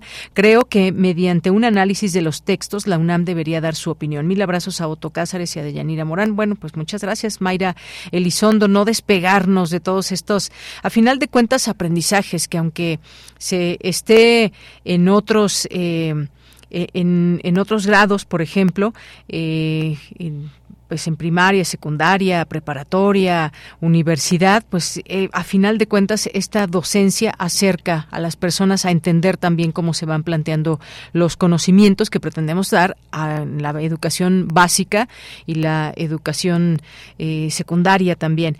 Em, Jorge Fra, muchas gracias. Eh, Tela nos dice, yo encuentro que el suponer que todos los padres de familia podrán o querrán dar seguimiento al estudio con sus hijos y desde ese supuesto dejar una parte importante de los aprendizajes en sus manos es acrecentar la desigualdad. Gracias y por supuesto que todos los comentarios aquí son bienvenidos. Ahí yo creo que sería bueno que consulte uno de estos libros, eh, Tela, para que se dé cuenta, se deja una parte, digamos, para accionar en casa o a una actividad en familia, pero por supuesto quien no la haga no es que se quede sin conocimiento ni mucho menos, pero ya usted tendrá oportunidad, yo le invito a que a que pueda leerlos. Daniela Rovira también, César Soto, Guerrero, muchas gracias. Eh, aquí que no alcanzó Pisaña Conde, Piraña Conde dice, hoy traigo peticiones musicales. Bueno, aquí mm, las vemos para al final que nos dé tiempo. Muchas gracias. Oscar Sánchez dice, hoy que quiero pedirle si da tiempo la complacencia de escuchar eh, Caminar Sola de Julieta Venegas. Muchas gracias, Oscar. Rosario Durán, feliz viernes para ti también. David Castillo también aquí manda saludos. Nos dice muy buenas tardes a todo el equipo de Prisma RU. Aquí pasando lista. Y bueno, Pati León también aquí nos escribe. Eh, la cuenta de desaparición de personas, comité de análisis, comité de análisis, muchas gracias, Flechador del Sol, a nuestras amigas y amigos del Instituto de Investigaciones Económicas, a Mar, a Reina Corceli, a Isaac también, muchas gracias, Carmen Chinas, Rebeca Vega. Les vamos leyendo aquí con muchísimo gusto. También Martelena Valencia nos dice, ayer no alcancé a oírse para la Orquesta de Minería eh, bueno, aquí ya le informamos en un momento. Quiquero, muchas gracias también. A César Soto nos dice la pedagogía de Pablo Freire ya no corresponde aplicar en la enseñanza por estar obsoleta y no aplicable en la metodología. Actualmente aplica la pedagogía del constructivismo dentro y fuera del aula. Gracias por el comentario. Luis M. García también aquí por este envío que nos hace y esta invitación a la temporada de verano de la Orquesta Sinfónica de Minería. Muchas gracias. Dos de la tarde con diez minutos. Continuamos. Corriente Alterna. Unidad de Investigaciones Periodísticas. Un espacio de la Coordinación de Difusión Cultural de la UNAM. Bien, pues ya estamos aquí en esta sección de Corriente Alterna, Unidad de Investigaciones Periodísticas, y hoy pues nos acompaña Emiliano Ruiz Parra, que es el titular de esta unidad, y me da mucho gusto recibirte de nueva cuenta aquí en la cabina de Prisma RU de Radio UNAM. De Yanira, muy feliz y agradecido por estar aquí. Oye, pues hoy nos traes una invitación, que es una convocatoria, pero pues tú mejor platícanos de qué trata, que ya es la segunda además. Con mucho gusto y agradezco mucho poder estar aquí en tus micrófonos platicando con tu audiencia. Hoy no vamos a presentar un reportaje como siempre lo hacemos, vamos a aprovechar este tiempo para invitar a todas y todos los estudiantes universitarios de este país a nuestro segundo premio de crónica cultural que hacemos en alianza con el Festival Cultura UNAM. Eh, les cuento muy rápidamente, la idea es que vayan a algunas de las funciones, ferias, festivales que organiza Cultura UNAM, em, los jóvenes, y que escriban una reseña, un texto crítico de lo que vieron, nos lo manden y vamos a dar tres premios de 12 mil, 8 mil y 5 mil pesos. Eh, ¿De qué se trata este premio? De fomentar el periodismo cultural, de fomentar el periodismo crítico sobre la cultura en México. Y si me permites, nada más, como ciertas cositas em, muy puntuales. Em, se, a cualquier persona que esté interesada, por favor le pido que se registre en nuestro, hay un formulario que está en la página de Corriente Alterna, se meten al, a la pestañita de convocatorias y ahí van a encontrar la dirección a un formulario, se tienen que inscribir y eh, nos era muy importante venir porque esta inscripción se cierra el 22 de agosto, o sea, tienen cuatro días para inscribirse. Y ahí, eh, ya que estén inscritos, les vamos a, digamos, eh, a invitar a que acudan a ya sea la Filuni, que está próxima. Que está próxima. La Filuni va a ser del 29 de agosto al 3 de septiembre. Es la Feria Internacional del Libro de las Universitarias y los Universitarios. Trae más de 100 eh, eventos interesantísimos, presentaciones de libros. Entonces, que vayan a alguno de esos de la Filuni o que vayan a Poesía en Voz Alta, que es este festival de poesía que tiene una tradición de décadas en la Casa del Lago. Ese va a ser 8, 9, 10 de septiembre. Y al Festival Internacional de Teatro Universitario, que va a ser del 1 al 10 de septiembre. Ya están disponibles todos los programas de cada uno de estos, eh, digamos, festivales, para ferias. Que puedan elegir. Para que puedan elegir. Y una muy buena noticia. Casi todos estos eventos son abiertos y gratuitos, pero hay algunos que son eh, cerrados y con precio de taquilla, no cerrados, pues, pero hay que pagar una entrada. En ese caso, pueden exigir, pueden solicitarnos accesos. Ahí en su formulario pueden decir, ah, pues yo quiero un acceso a tal y tal obra, entonces se las vamos, los vamos a anotar una listita para que puedan entrar gratis. Y de ahí van a tener un mes para ir a estas, o sea, se inscriben en el formulario y van a tener un mes para acudir a estos eventos y mandar este texto de máximo 3.000 palabras. Eh, después vamos a reunir a un jurado de tres periodistas culturales que em, pues valore y otorgue estos tres premios. Entonces, pues me parece que es una súper oportunidad para nuestra comunidad de la UNAM y para la comunidad de cualquier universidad del Valle de México, incluso del país. Oye, pues es una gran idea porque yo estoy segura que muchas estudiantes, muchos estudiantes están eh, pues conociendo además todas estas cosas que ofrece la universidad y qué mejor que vayan y que además tengan la oportunidad de participar en esta en esta convocatoria. Ahora que están iniciando clases y todo, pues también decirle ahí a las alumnas y alumnos que, que tenemos que participen, que no se queden sin tener esta oportunidad, máxime si quieren a lo mejor dedicarse a hacer crónica y demás, pero están invitados todas las carreras y universidades, como decías, de aquí del Valle de México. Todas las carreras y universidades, no solo del Valle de México, también si alguien de Tijuana, de Yucatán, de Sonora, donde quiera, este, cree que puede andar por acá en esas fechas y mandarnos un texto, eh, también absolutamente bienvenidos para para participar. Oye, qué bien. Pues vamos a escuchar esta, esta cápsula que justamente habla de todo esto y regreso contigo, Emiliano. Muchas gracias. Adelante. Su atención, por favor. Esta es la primera llamada. Primera. Corriente alterna.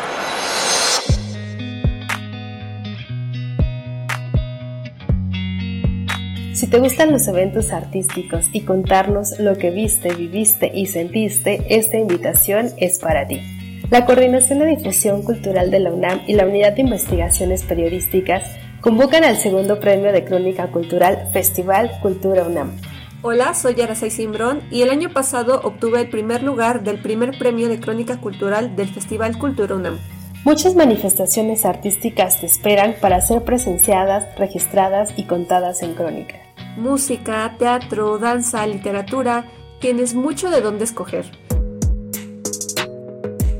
Las y los estudiantes de cualquier universidad de México pueden participar abordando una o varias actividades organizadas por la Coordinación de Difusión Cultural de la UNAM.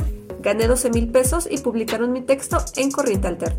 Este año se abre nuevamente la convocatoria y podrán participar universitarios y universitarias de todo el país. Tú también puedes ganar escribiendo una crónica del evento al que decidas asistir y ganar 5 mil, 8 mil o como Yarasai el año pasado, los 12 mil pesos del primer lugar y la publicación de tu crónica. Esta es la segunda, segunda llamada. consejo que podría darte es que escribas sobre lo que realmente te interesa y pienses cómo eso está presente dentro y fuera de la sala de concierto, del teatro o del museo al que hayas ido. Deberás presentar una crónica periodística sobre uno o varios eventos realizados en la Feria Internacional del Libro Universitario Filuni entre el 29 de agosto al 3 de septiembre. O bien, durante el festival Poesía en Voz Alta en la Casa del Lago del 8 al 10 de septiembre. O si lo prefieres, dentro del Festival Internacional de Teatro Universitario FITU del 1 al 10 de septiembre del 2023.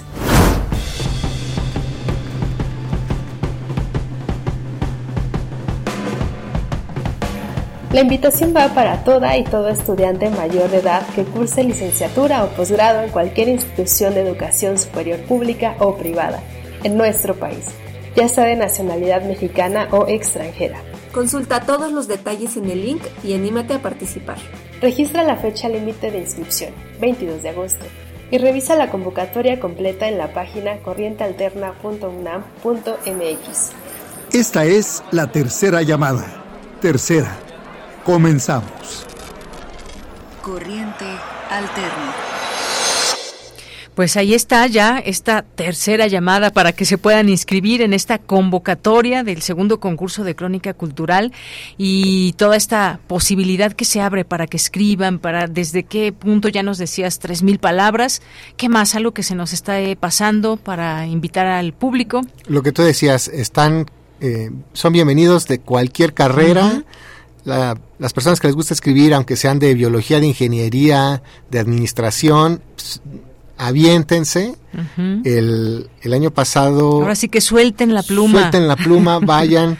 Justo se trata de eso, de que este sea una herramienta para que em, se recupere ese gran prismo cultural que, que, siempre ha habido en este país, pero que haya, digamos, que nosotros podamos poner también un eslabón hacia adelante em, y la gente se anime porque pues las manifestaciones culturales son noticia y hay que escribir sobre ellas. Claro, por supuesto, y todas estas posibilidades que van a tener de eh, estar disfrutando además eh, de estas eh, de, toda esta oferta cultural, pues es muy grande y es muy propositiva también para que vayan permeándose estas jóvenes, estos jóvenes de las distintas universidades. Y ya decía, si alguien de otra universidad del país está por aquí en estas distintas fechas, que además ya están los programas, bien decías, pues láncese para acá y participe. No solamente es la cuestión cuestión el, del premio, sino también, pues bueno, decir ya estoy participando y estoy escribiendo y de ahí, pues que se sigan por este camino de la escritura eh, cultural y del reportear eh, todos estos eventos culturales que hay tanto también en México, ¿no? Eso pasó con eh, Luz Yarasay, el año pasado ella ganó el primer lugar y ahora se incorporó a la WIP Corriente Alterna y trabaja periodismo cultural y en general periodismo social de una manera muy, muy brillante, estamos muy felices, o sea, seguro que participar será el inicio de más cosas positivas. Así es. Bueno, y ya creo que le va muy bien todo esto en Corriente Alterna, en la unidad de investigaciones periodísticas. Aquí cada viernes que presentamos eh, alguna investigación de la que han hecho. ¿Ya en qué generación van?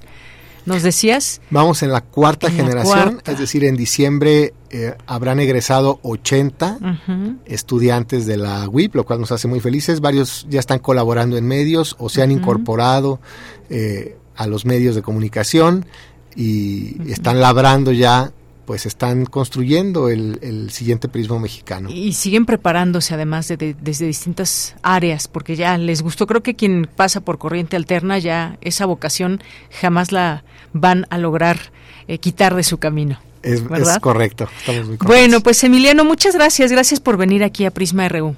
Muchas gracias a ti. Deyanira, hasta pronto. Hasta pronto. Bueno, pues Emiliano Ruiz Parra, titular de esta unidad de investigaciones periodísticas, muchas gracias y continuamos. Tu opinión es muy importante. Escríbenos al correo electrónico prisma.radiounam@gmail.com. Continuamos dos de la tarde con 22 minutos y bueno, vamos a platicar ahora. Ah, no, antes nos vamos a la información de mi compañera Cristina Godínez. Reúnen en catálogo el patrimonio cultural de la UNAM. Adelante, Cristina. Buenas tardes, Deyanira. Un saludo para ti y para el auditorio de Prisma RU.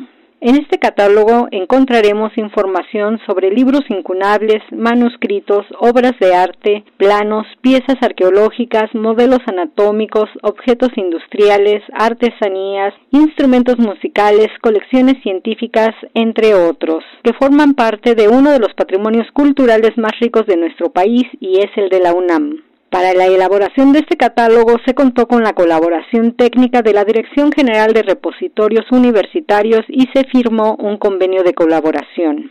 Se trata de 22.463 registros de interés para la comunidad universitaria y la sociedad en general. Además, para inicios del próximo año se contará con otros 8.000. En total serán más de 30.000 registros, señaló el presidente del Comité de Catalogación del Patrimonio Cultural de la UNAM y director del Instituto de Investigaciones Bibliográficas, Pablo Mora Pérez Tejeda.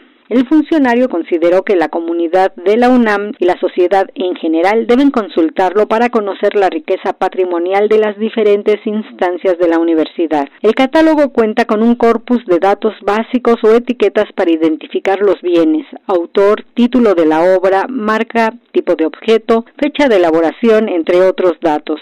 Posteriormente, el organismo trabajará en agregar atribuciones especiales para cada pieza con el propósito de que el usuario tenga la mayor cantidad de información y en algunos casos cuando existan los catálogos especializados de la entidad de procedencia se ofrecerán los enlaces correspondientes. Por su parte, la secretaria técnica del comité, Marta Elena Romero Ramírez, dijo que además de los datos de identificación se busca mostrar el valor que tiene cada uno de los materiales que conforman la memoria universitaria. Deyanira, para las personas interesadas en consultar el catálogo Patrimonio Cultural de la UNAM, este está disponible en el portal datosabiertos.unam.mx. Este es mi reporte. Buenas tardes. Gracias, Cristina. Muy buenas tardes. Prisma RU. Relatamos al mundo. Dos de la tarde con 24 minutos. ¿Les gustan los eclipses? ¿Les gusta esta observación de nuestro entorno, del universo, poder conocer y aprender más sobre pues estas cosas que suceden en nuestro entorno, eventos astronómicos que además podemos decir son espectaculares? Pues les tenemos una invitación y ya está lista la maestra Edna Galindo, quien nos acompaña vía telefónica. Ella es doctora en Ciencias Físicas por la UNAM, es creadora, productora y organizadora de este Festival de Arte Noche Estelar, un evento de observación astronómico con el cual pues se busca acercar la astronomía, la física, la ciencia a la gente, despertar vocaciones científicas en las infancias y juventudes, además de crear cultura científica. Y bueno, alguien que siempre está muy entusiasmada con todo esto es la maestra Edna, precisamente. Maestra, bienvenida, muy buenas tardes. Hola, ¿qué tal, Deyanira? Muchísimas gracias. Gracias a la audiencia de Prisma RU por, por aceptarme en este espacio. Pues gracias a usted, maestra, por estar aquí y platicarnos desde su conocimiento y sobre todo también invitarnos a esta noche estelar. Cuéntenos, por favor. Gracias, pues mira, efectivamente este año vamos a tener la oportunidad, este y el que sigue, de eh, tener dos eclipses totales de sol que van a pasar por territorio mexicano. El primer eclipse va a ocurrir el sábado 14 de octubre, es un eclipse anular de sol y la anularidad se va a ver en Campeche y la península de Yucatán. El siguiente eclipse va a ocurrir el lunes 8 de abril del 2024, ese es un eclipse total de sol y la totalidad se va a ver en una franja del norte de la República Mexicana Empieza por Mazatlán, pasa por Torreón, Coahuila y sale, por Piedras Negras. En el resto del país lo que vamos a ver es un eclipse parcial de sol en ambos eh, en ambas fechas. Entonces eh, parte de lo que hemos hecho desde el Comité Nacional Eclipses México es eh, promover la, el disfrute, el goce con seguridad, es decir, cómo podemos disfrutar un eclipse de forma segura. Y es que como tú sabes, Deyanira, no podemos ver al sol de forma directa porque nos dañaría la retina de forma permanente. Entonces es importante hacerle saber a tu audiencia y al público en general que un eclipse o en, en general el sol siempre se debe ver con las precauciones necesarias, es decir, o de forma indirecta o a través de visores que llevan una norma, un uso específico, que no estén dañados, que estén en óptimas condiciones, que no hayan caducado y que les permitan ver eh, el sol de forma completamente segura. Cuando hay un eclipse es mucho mucho mejor tener este tipo de visores porque vas a poder presenciarlo de forma directa. Hay otros métodos y justamente desde el Comité Nacional y Noche Estelar estamos haciendo jornadas de capacitación docente para llevar esta información eh, y que la, el personal docente nos ayude a compartirlo con el estudiantado y el estudiantado nos ayude a llevar esta información a las madres y padres de familia. Eh, nosotros el sábado 14 de octubre aquí en Morelos vamos a tener un festival y le hemos llamado Día Estelar. Y es que los eclipses de sol ocurren durante los días. Entonces, en esta ocasión, este eclipse va a empezar a partir de las nueve y media de la mañana, va a terminar por ahí del, de las dos de la tarde. Nuestro festival empieza a las siete de la mañana y termina a las cuatro de la tarde. Tenemos un montón de actividades programadas con un montón de instituciones, de gente de la sociedad civil, artistas, científicos, eh, gente que se unió a esta celebración y es entrada gratuita, va a ser en el Centro Cultural Tepanzolco y en la zona arqueológica de Tepanzolco. Vamos a montar telescopios con filtros solares para poder ver eh, el eclipse.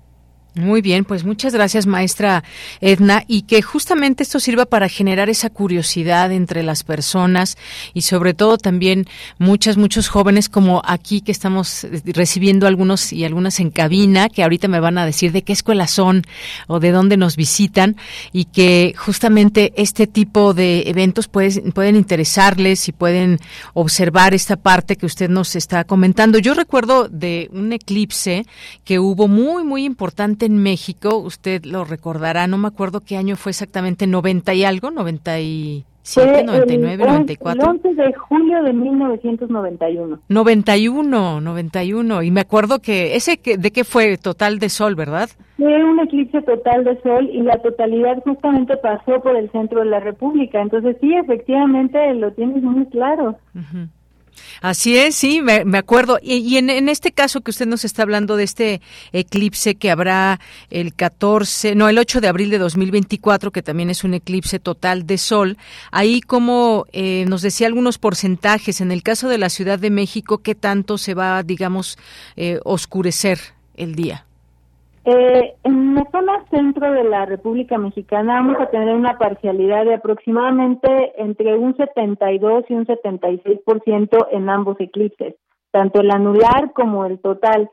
Es decir, el disco solar va a quedar cubierto en un 72% aproximadamente, el resto va a quedar eh, visible. Entonces, va a ser un, un eclipse parcial importante. En el 2017 en agosto hubo un eclipse parcial de sol y el eclipsamiento en el centro de la República fue de aproximadamente un 33%. Entonces ahorita vamos a tener un poquito más del doble en este eclipse. Va a ser bastante espectacular y lindo de ver.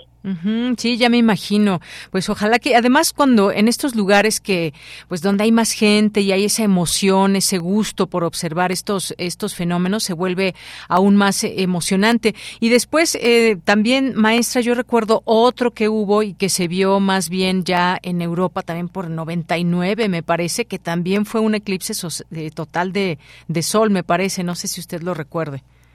Fíjate que los eclipses no son tan, no son tan, raros, tan raros como uno, uno ah, pensaría, ocurren más o menos cinco en un par de año y medio o algo así, pero lo que pasa, lo que es raro, es que el eclipse pase por los continentes, generalmente pasan por los cuerpos de agua, los océanos, y pues es difícil que justo en el momento en el que está ocurriendo un eclipse un crucero esté por esa zona. Entonces, eh, es más difícil de verlo. Así que la coincidencia eh, linda es que pasa por el continente americano, se están llamando los grandes eclipses de América, porque eh, los eclipses van a cruzar casi todo el continente americano en distintas eh, porcentajes y en distintas regiones, pero eh, van a empezar, eh, van a pasar por Canadá, Estados Unidos, México, Centroamérica y una buena parte de Sudamérica. Entonces, es un, es un regalo de la naturaleza poder tener la oportunidad de presenciar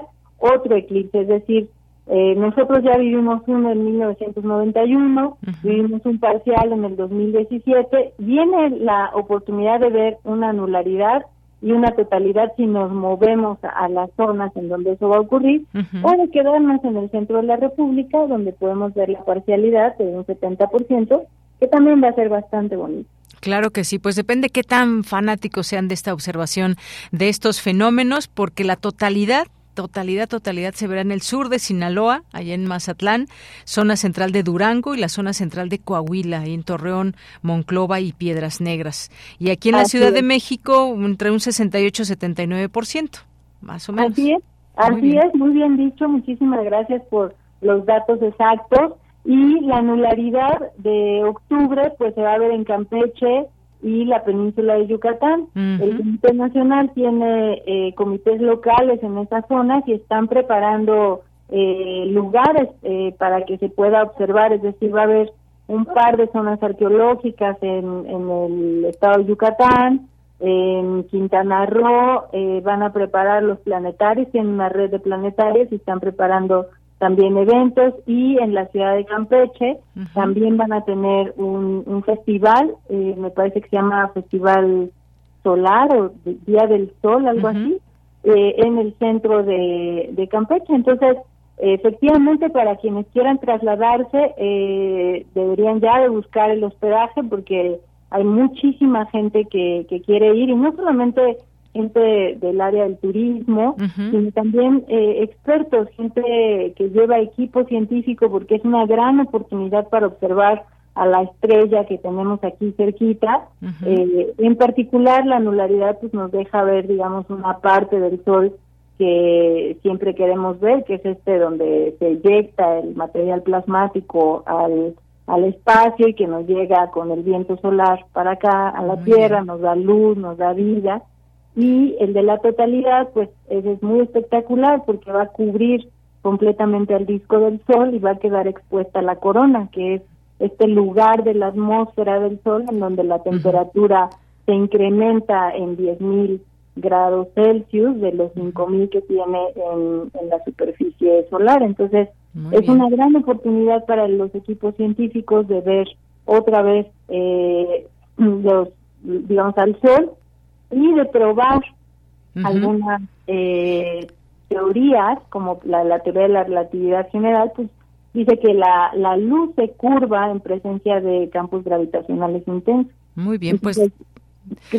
Gracias. Sí, maestra, no digo que no se pierdan esta oportunidad y que, bueno, eventualmente también puedan asistir. Nos escribe Mayra Elizondo, nos dice que si puede repetir, por favor, el lugar, el día, la hora, porque, porque se quiere lanzar para allá. Ah, claro que sí, va el sábado 14 de octubre, tenemos el eclipse anular de Sol y el lunes 8 de abril del 2024 el eclipse total de Sol. Bueno, pues ahí, si le parece bien, echamos una llamada rápida ya muy cercana a la fecha para que nos vuelva a recordar y se puedan unir más personas. Claro que sí, con muchísimo gusto. Muy bien. Pues muchas gracias, maestra Edna Galindo, por eh, estar aquí. Le mandamos un abrazo y una llamada que usted nos haga para esas fechas. Ahí con Pati Pino nos coordinamos para que, podamos recordarle al público. Gracias. Gracias, hasta luego. Hasta luego, maestra Edna Galindo, doctora en Ciencias Físicas por la UNAM es quien lleva a cabo todo este festival Arte del Día Estelar. Y bueno, pues vamos a continuar ahora con esa siguiente sección, no sin antes pues saludar aquí a, eh, compañeras, compañeros que nos visitan de la revista Rúbrica, que por cierto ya la, ya la conocen, si no, pues bueno, conózcanla, la pueden eh, conocer ahí a través de internet. Aquí está Ricardo, diseñador de esta revista y de aquí de Radio UNAM. Bueno, pues saludos y bienvenidas siempre aquí a este espacio y ya les conoceremos, por supuesto, su trabajo que hacen ahí en, en Rúbrica. Bien, pues continuamos. Colaboradores RU. Análisis. Con Javier Contreras. Bien, pues ya estamos aquí en Refractario RU con el maestro Javier Contreras, maestro en Derecho, eh, profesor de la Facultad de Derecho y de la FES Acatlán, porque la gran pregunta, ¿habrá ruptura o no en Morena? ¿Qué significan estas declaraciones o no qué significan? ¿Hacia dónde van a llevar estas declaraciones del ex canciller Marcelo Ebrard acerca de este proceso interno que se está llevando? ¿Qué onda con las casas encuestadoras? ¿Por qué pusieron algunas que no cumplen con los requisitos? ¿Qué está pasando ahí en Morena? Javier, ¿cómo estás? Buenas tardes. Hola, ¿qué tal, Deyanira? Muy buena tarde para ti y para todo nuestro amable auditorio en Prisma RU. Como bien mencionas, se trata ahora de una de las grandes eh, incógnitas que tenemos frente a nosotros para este proceso de pues elección de la candidata o el candidato presidencial para eh, la coalición Juntos Hacemos Historia de cara a las próximas elecciones de 2024. Estas no pudiésemos llamarle revelaciones, pero sí acusaciones llevadas a cabo por el exsecretario de Relaciones Exteriores, Marcelo Ebrard, han eh, caído de diversas formas, se han cambiado los ánimos de esta contienda interna en el partido político Morena respecto de las condiciones de equidad en el mismo espacio competitivo. Recordaremos que esto ya tiene larga data. Marcelo Ebrard desde un principio que anunció sus aspiraciones hablaba de este famoso piso parejo para poder enfrentar esta situación, toda vez que ya denunciaba que había pues ciertos favoritismos o proselitismo constante en favor eh, de una candidata que en este caso ya de forma abierta es Claudia Sheinbaum. Entonces, pues, una de estas problemáticas que denuncia es la existencia de desvío de recursos públicos, de apoyos por parte de algunas dependencias del gobierno. Esto es algo verdaderamente problemático porque no solamente evidenciaría algún caso de corrupción, sino que se trataría también de un delito en materia electoral y recordemos que el propio ciudadano presidente, con el apoyo político de su bancada en ambas cámaras del Congreso, eh, buscaron convertir esto en delitos graves, como se le llaman. Entonces, pues, lo dicho por eh, Marcelo Ebrard, se trata eh, de una problemática verdaderamente difícil, puesto que no solamente pone en duda la calidad del proceso, sino que también se trata de un delito que se tendría que acusar, que se tendría que perseguir. Eso es lo auténticamente delicado. Hemos visto también como algunos otros de los aspirantes, tanto Ricardo Monreal como el secretario de Gobernación, Adán Augusto López Hernández, han mencionado que no están de acuerdo, no precisamente con lo de Claudia Sheinbaum, pero sí con el nombramiento de las eh, casas encuestadoras que estarían conduciendo el proceso de elección del aspirante de Morena a la candidatura presidencial. Entonces, pues, el ambiente quedó severamente enrarecido y ante ello el ciudadano presidente trató de calmar las aguas, mencionando que confía en el proceso elegido por el partido político Morena, así como en la buena disciplina de la aspirante y los aspirantes. Pero pareciera que ya el llamado presidencial no basta para poder calmar las aguas, sino que incluso podría estar eh, avivando más los fuegos, toda vez que se han dado sendas entrevistas y declaraciones en apenas unas horas nos encontramos frente a una problemática de cierta gravedad por todo lo que involucra, no solamente pensar en cómo serán las elecciones del año que viene, sino hablar ya auténticamente de la posible comisión de delitos electorales. Es delicado lo dicho por el eh, ex canciller en dos niveles, tanto por este nivel político que ahora estamos discutiendo, como también la carga correspondiente de la prueba, es decir, si tiene las evidencias el ex canciller, debiera presentarlas a la autoridad administrativa electoral, es decir, al INE. Y ahora tenemos bien claro que el mismo Marcelo se dio a presentar a las oficinas centrales del Instituto Nacional Electoral y veremos qué es lo que ocurrirá con esto, tal vez para el final de esta tarde. Pues sí, efectivamente, efectivamente, Javier, porque pues se juegan el todo por el todo. Es eh, como pues quizás la última oportunidad que tenga Marcelo Ebrard. Ya en algún momento eh, tuvo estas intenciones y sin embargo se dio el paso al hoy presidente Andrés Manuel López Obrador y ha sido pues también digamos que estuvieron de acuerdo al inicio. Eh, mm, se está saliendo un poco de las manos o no. ¿Qué papel está jugando también el propio presidente de Morena en este sentido para que pues se vea todo transparente, no solamente de manera interna, sino también desde el lado de los ciudadanos. Ya veremos qué, qué, qué seguirá pasando esta semana, seguramente que está próxima a iniciar. Veremos qué pasa con esto, porque cada vez nos acercamos más al día en que pues ya será él o ella eh, será alguno de ellos dos, porque bueno, básicamente creo que no pensemos que un Velasco, ¿cómo se llama? Se me fue su nombre. Eh, Manuel Velasco eh, quede o algo así, pero bueno, ya, ya veremos qué pasa en estos días, Javier. Y está también otro caso, y que este es un caso muy, pues más allá de todo, es triste, es terrible, es, nos deja con muchas preguntas en torno a qué está pasando en nuestro país y esta parte del tejido social, y es la desaparición de estos jóvenes de Lagos de Moreno y, y la incapacidad del Estado para brindar seguridad, y no solo eso, sino también las investigaciones. No sabemos bien a bien qué ha pasado todavía, Javier. Efectivamente, Deyanira, en principio quisiera iniciar esta intervención haciendo llegar eh, mis pensamientos, mis condolencias con las familias de los deudos. Lo que ha ocurrido en Lagos de Moreno es algo que no debiera pasar desapercibido en ningún medio de comunicación, en ninguna mesa familiar, en ningún espacio de discusión pública. Se trata de una de las condiciones más dolorosas y más acuciosas que experimenta nuestro país. En este espacio eh, periodístico hemos hablado muchas ocasiones del fenómeno de la violencia, pero eso comienza a rayar no solamente la crueldad intolerable, sino lo inhumano. Pensar en la normalización de la violencia y en cómo nos hemos eh, tragado estos discursos y estas imágenes y estas tragedias de forma cotidiana no debiera hacernos perder la sensibilidad de eh, el evento tan funesto, tan terrible que hemos apreciado con estos videos para quienes hayan eh, tenido el estómago para verlo y conocerlo. Para aquellas personas que no lo han revisado, sugerimos en todo caso la discreción, la prudencia, pero deben saber que se trata en todo caso de una ejecución conducida y obligada por parte de uno de los jóvenes en contra del resto de sus acompañantes. Esto como estrategia de reclutamiento por parte de los grupos del crimen organizado para engrosar las filas de su sicariato.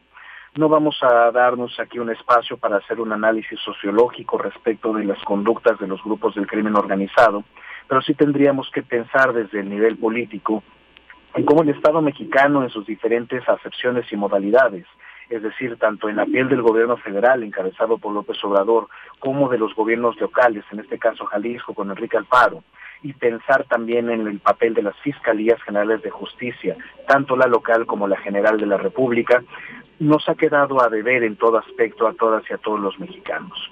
Lo que hemos apreciado es algo ya intolerable y no debiera ocurrir en ninguna realidad posible.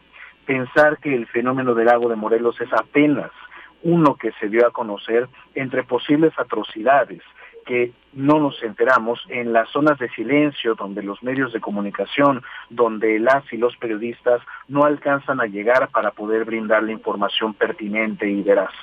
Se trata entonces de una tragedia, puesto que no se le puede llamar de otra forma, y donde la sociedad es corresponsable, pero sobre todo también el ejercicio de los gobiernos, en tanto su incapacidad manifiesta y probada para poder brindar seguridad en sus diferentes modalidades. Es verdad que el presidente López Obrador anuncia el ataque a las causas para reducir estos índices delictivos, pero mientras tanto, ¿qué más está ocurriendo? Y es una crítica que se le ha hecho constantemente.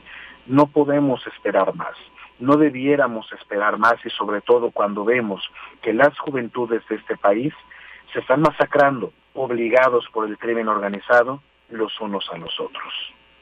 Y me parece, Javier, que en todo esto, pues es el conocimiento que se pueda tener de lo que sucede y las formas de operar, en todo caso, del crimen organizado, cuando se ha conocido de otros casos y otros momentos de cómo, pues, pretenden reclutar jóvenes para sus filas y sus modus operandi, en fin, todo esto conocerlo y sobre eso, pues, trabajar las autoridades, porque de otra forma es es difícil, es difícil porque, pues, simplemente es algo totalmente natural que jóvenes salgan a divertirse, que salgan entre amigas, entre amigos y que no es posible que no regresen a casa este tema de los desaparecidos. Así que lo seguiremos platicando seguramente también la semana que comenzará arrojará más información sobre este caso que eventualmente podamos platicar. Muchas gracias, Javier.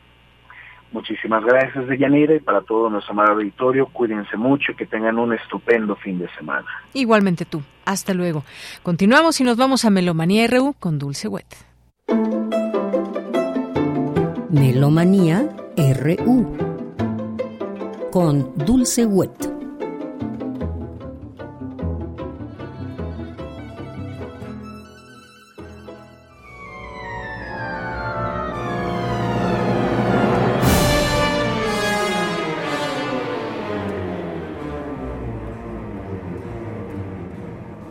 Buenas tardes, muy buen provecho, muy buen viaje. Francisco Ramírez Chamorro y Dulce Wet les damos la más cordial bienvenida a Melomanía hoy viernes 18 de agosto del 2023. El próximo lunes 21 de agosto, Lili Boulanger cumple 130 años de nacimiento. Esta importante compositora francesa nace en París el 21 de agosto de 1893 y fallece el 15 de marzo de 1918 en Messy-sur-Seine, Francia. Nació en una familia con talento y dedicación a la música. Su abuela Juliette Boulanger fue cantante y su padre Ernest Boulanger, compositor, escritor de óperas y profesor en el Conservatorio de París. En 1912, Lili Boulanger ingresó al conservatorio para aprender canto y composición, pero enfermó de pulmonía y esto afectó su desempeño musical. Un año después retoma sus estudios y se convierte en la primera mujer en ganar el premio de Roma en cantatas. Después de que su hermana Nadia Boulanger, la gran pedagoga, llegara a la final dos veces. Ella gana con la canción Fausto y Elena, que es una cantata para mezzo-soprano, tenor, barítono y orquesta, que estamos escuchando ahora y que es título del álbum Lily Boulanger, Fausto y Elena, producido en Estados Unidos del sello Chan 2 en 1999. Anne Murray, mezzo-soprano, Bonaventura Botone, tenor, Jackson Howard, bajo, la BBC Philharmonic, dirigidos por Jean-Pascal Totelier.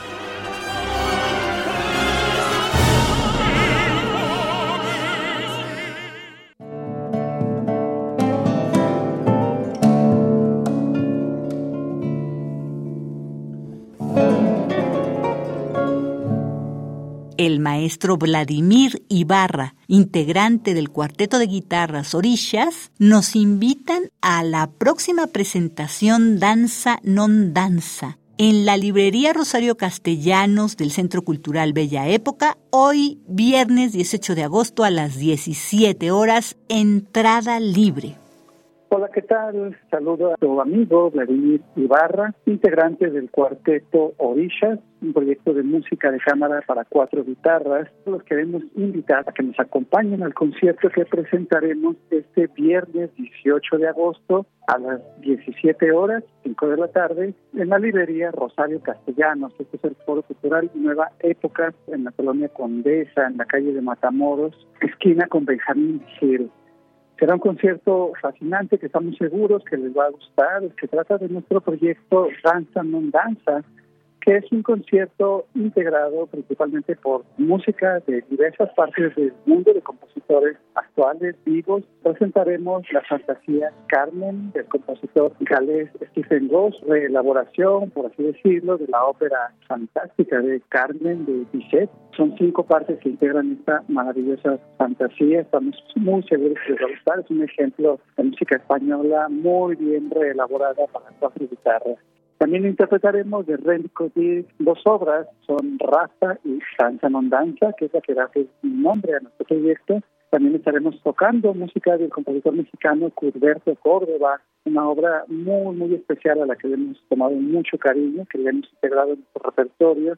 Se llama La ciudad de la cantera, integrada de tres movimientos. Qué mejor manera que celebrar también la danza que con la música de Johann Sebastian Bach interpretaremos el concierto de Brandenburgo número 3, una adaptación que realizó nuestro compañero Jesús Guarneros del propio cuarteto. Les va a gustar.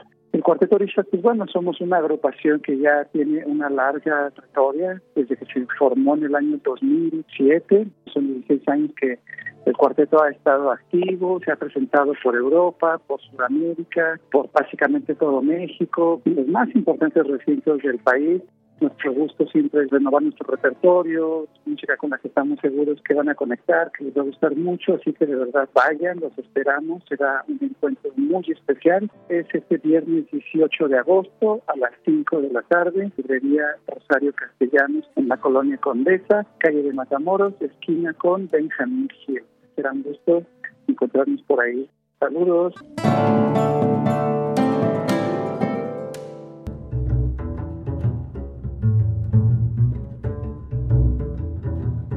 Rodrigo Mata, compositor y contrabajista guanajuatense, nos invita a la presentación de su álbum Mar del Norte, con obras para contrabajo solo, hoy, viernes 18 a las 19 horas en la Fonoteca Nacional. Entrada libre. Hola, público melómano de Prisma RU. Soy Rodrigo Mata, contrabajista y compositor guanajuatense, y quiero invitarlos cordialmente este viernes 18 de agosto en punto de las 19 horas en la Fonoteca Nacional de México al concierto que estaré realizando titulado Mar del Norte, en el cual presentaré algunas de las piezas que contiene el álbum homónimo Mar del Norte, compuestas para contrabajo solo y que prácticamente muestran la gran diversidad sonora que tiene este instrumento contrabajo en su papel como solista. La entrada es gratuita. Los esperamos.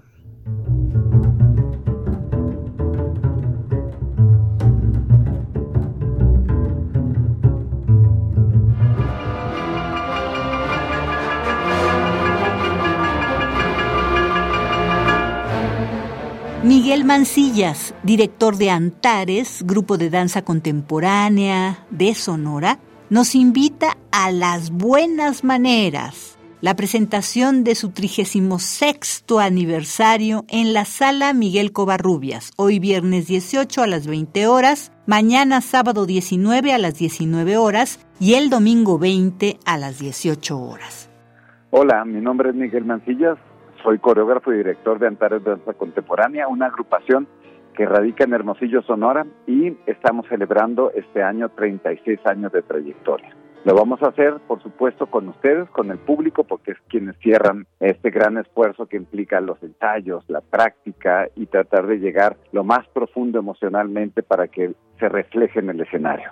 Lo estaremos haciendo igual como lo hicimos el sábado pasado en el Palacio de Bellas Artes con la obra Las Buenas Maneras.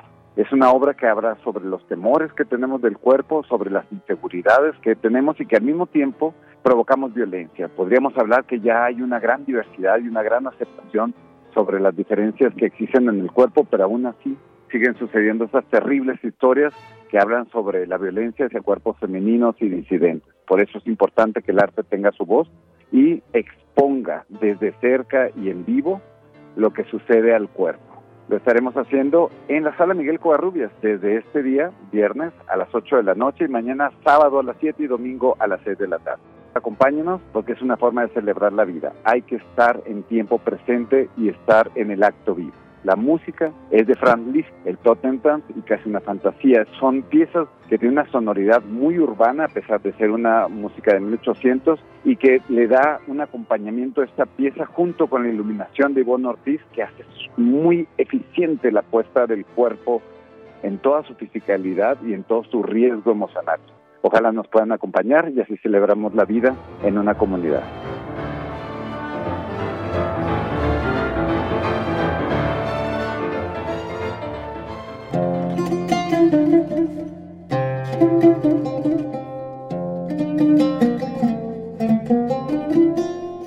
Mañana 19 de agosto del 2023 se cumplen 21 años de la tragedia en Bagdad. Esto fue en el Hotel Canal, en Irak, donde un coche bomba suicida mató al menos 22 personas, incluyendo al representante especial de las Naciones Unidas en Irak, Sergio Vieira de Melo, hirió a otros 100, incluido el abogado de derechos humanos y activista político Amin Meki Medani. Seguido de otro ataque suicida con coche bomba el 22 de septiembre del 2003 contra otras oficinas de la ONU en Bagdad, matando a un guardia de seguridad e hiriendo a 19 personas. En 2008, la Asamblea General de la ONU designa este día 19 de agosto como el Día Mundial Humanitario para rendir tributo a los trabajadores humanitarios a todos los que luchan en zonas de conflicto alrededor del mundo, a los héroes anónimos que trabajan en sus comunidades en los terrenos más difíciles. Y por ello estamos escuchando la canción de amor, música tradicional de Irak, arreglos de Ahmed Mukhtar, quien interpreta en el laúd oriental que se llama Oud. Esto es música del álbum Ahmed Mukhtar, música de Irak, Babylonian Fingers editado en Estados Unidos por Arc Music en el 2015. Y hasta aquí Melomanía de hoy, viernes 18 de agosto del 2023. Francisco Ramírez Chamorro y Dulce Wet. Agradecemos enormemente su atención y sintonía y los invitamos a acercarse a las actividades dancísticas, culturales, musicales que ofrece la Ciudad de México este fin de semana muy buen descanso, muchas gracias y hasta la próxima. Bien, pues muchas gracias, Dulce Wet. Ya nos despedimos. Gracias a todo el equipo. Y ya está a punto de llover, así que donde estén, aquí en la Ciudad de México y esta zona, aquí en Benito Juárez, tomen precauciones. Nos escuchamos el próximo lunes. A nombre de, todo el equipo, soy de Yanira Morán. Que tenga un gran, gran fin de semana y que se diviertan quienes ganaron los boletos para el fútbol. Y los demás, los de la Liga Femenil, no se los llevaron, ¿verdad? Híjole, qué malos son, ¿eh? Los de Pumas eh, contra Toluca rápido y este Pumas Mazatlán no se ha ido. Bueno, pues aquí los tenemos por si acaso. Y pues nos vamos a despedir con esto de Caminar Sola de Julieta Venegas que nos pide Oscar Sánchez. Y Piraña Conde nos pidió varias canciones. A ver, la otra semana las iremos ahí desahogando, Piraña Conde. Muchas gracias. Eh, y gracias a todos ustedes. Nos despedimos con esto de Julieta Venegas.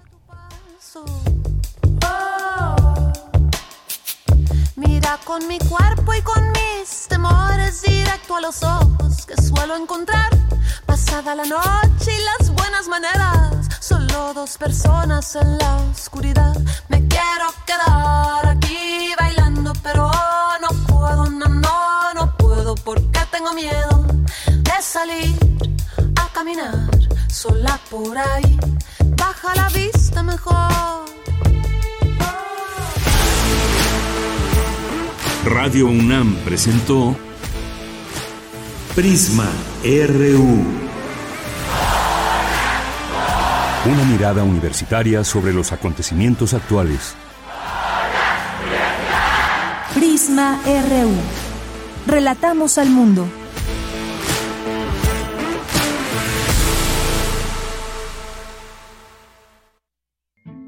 Pancho Villa. El mito revolucionario.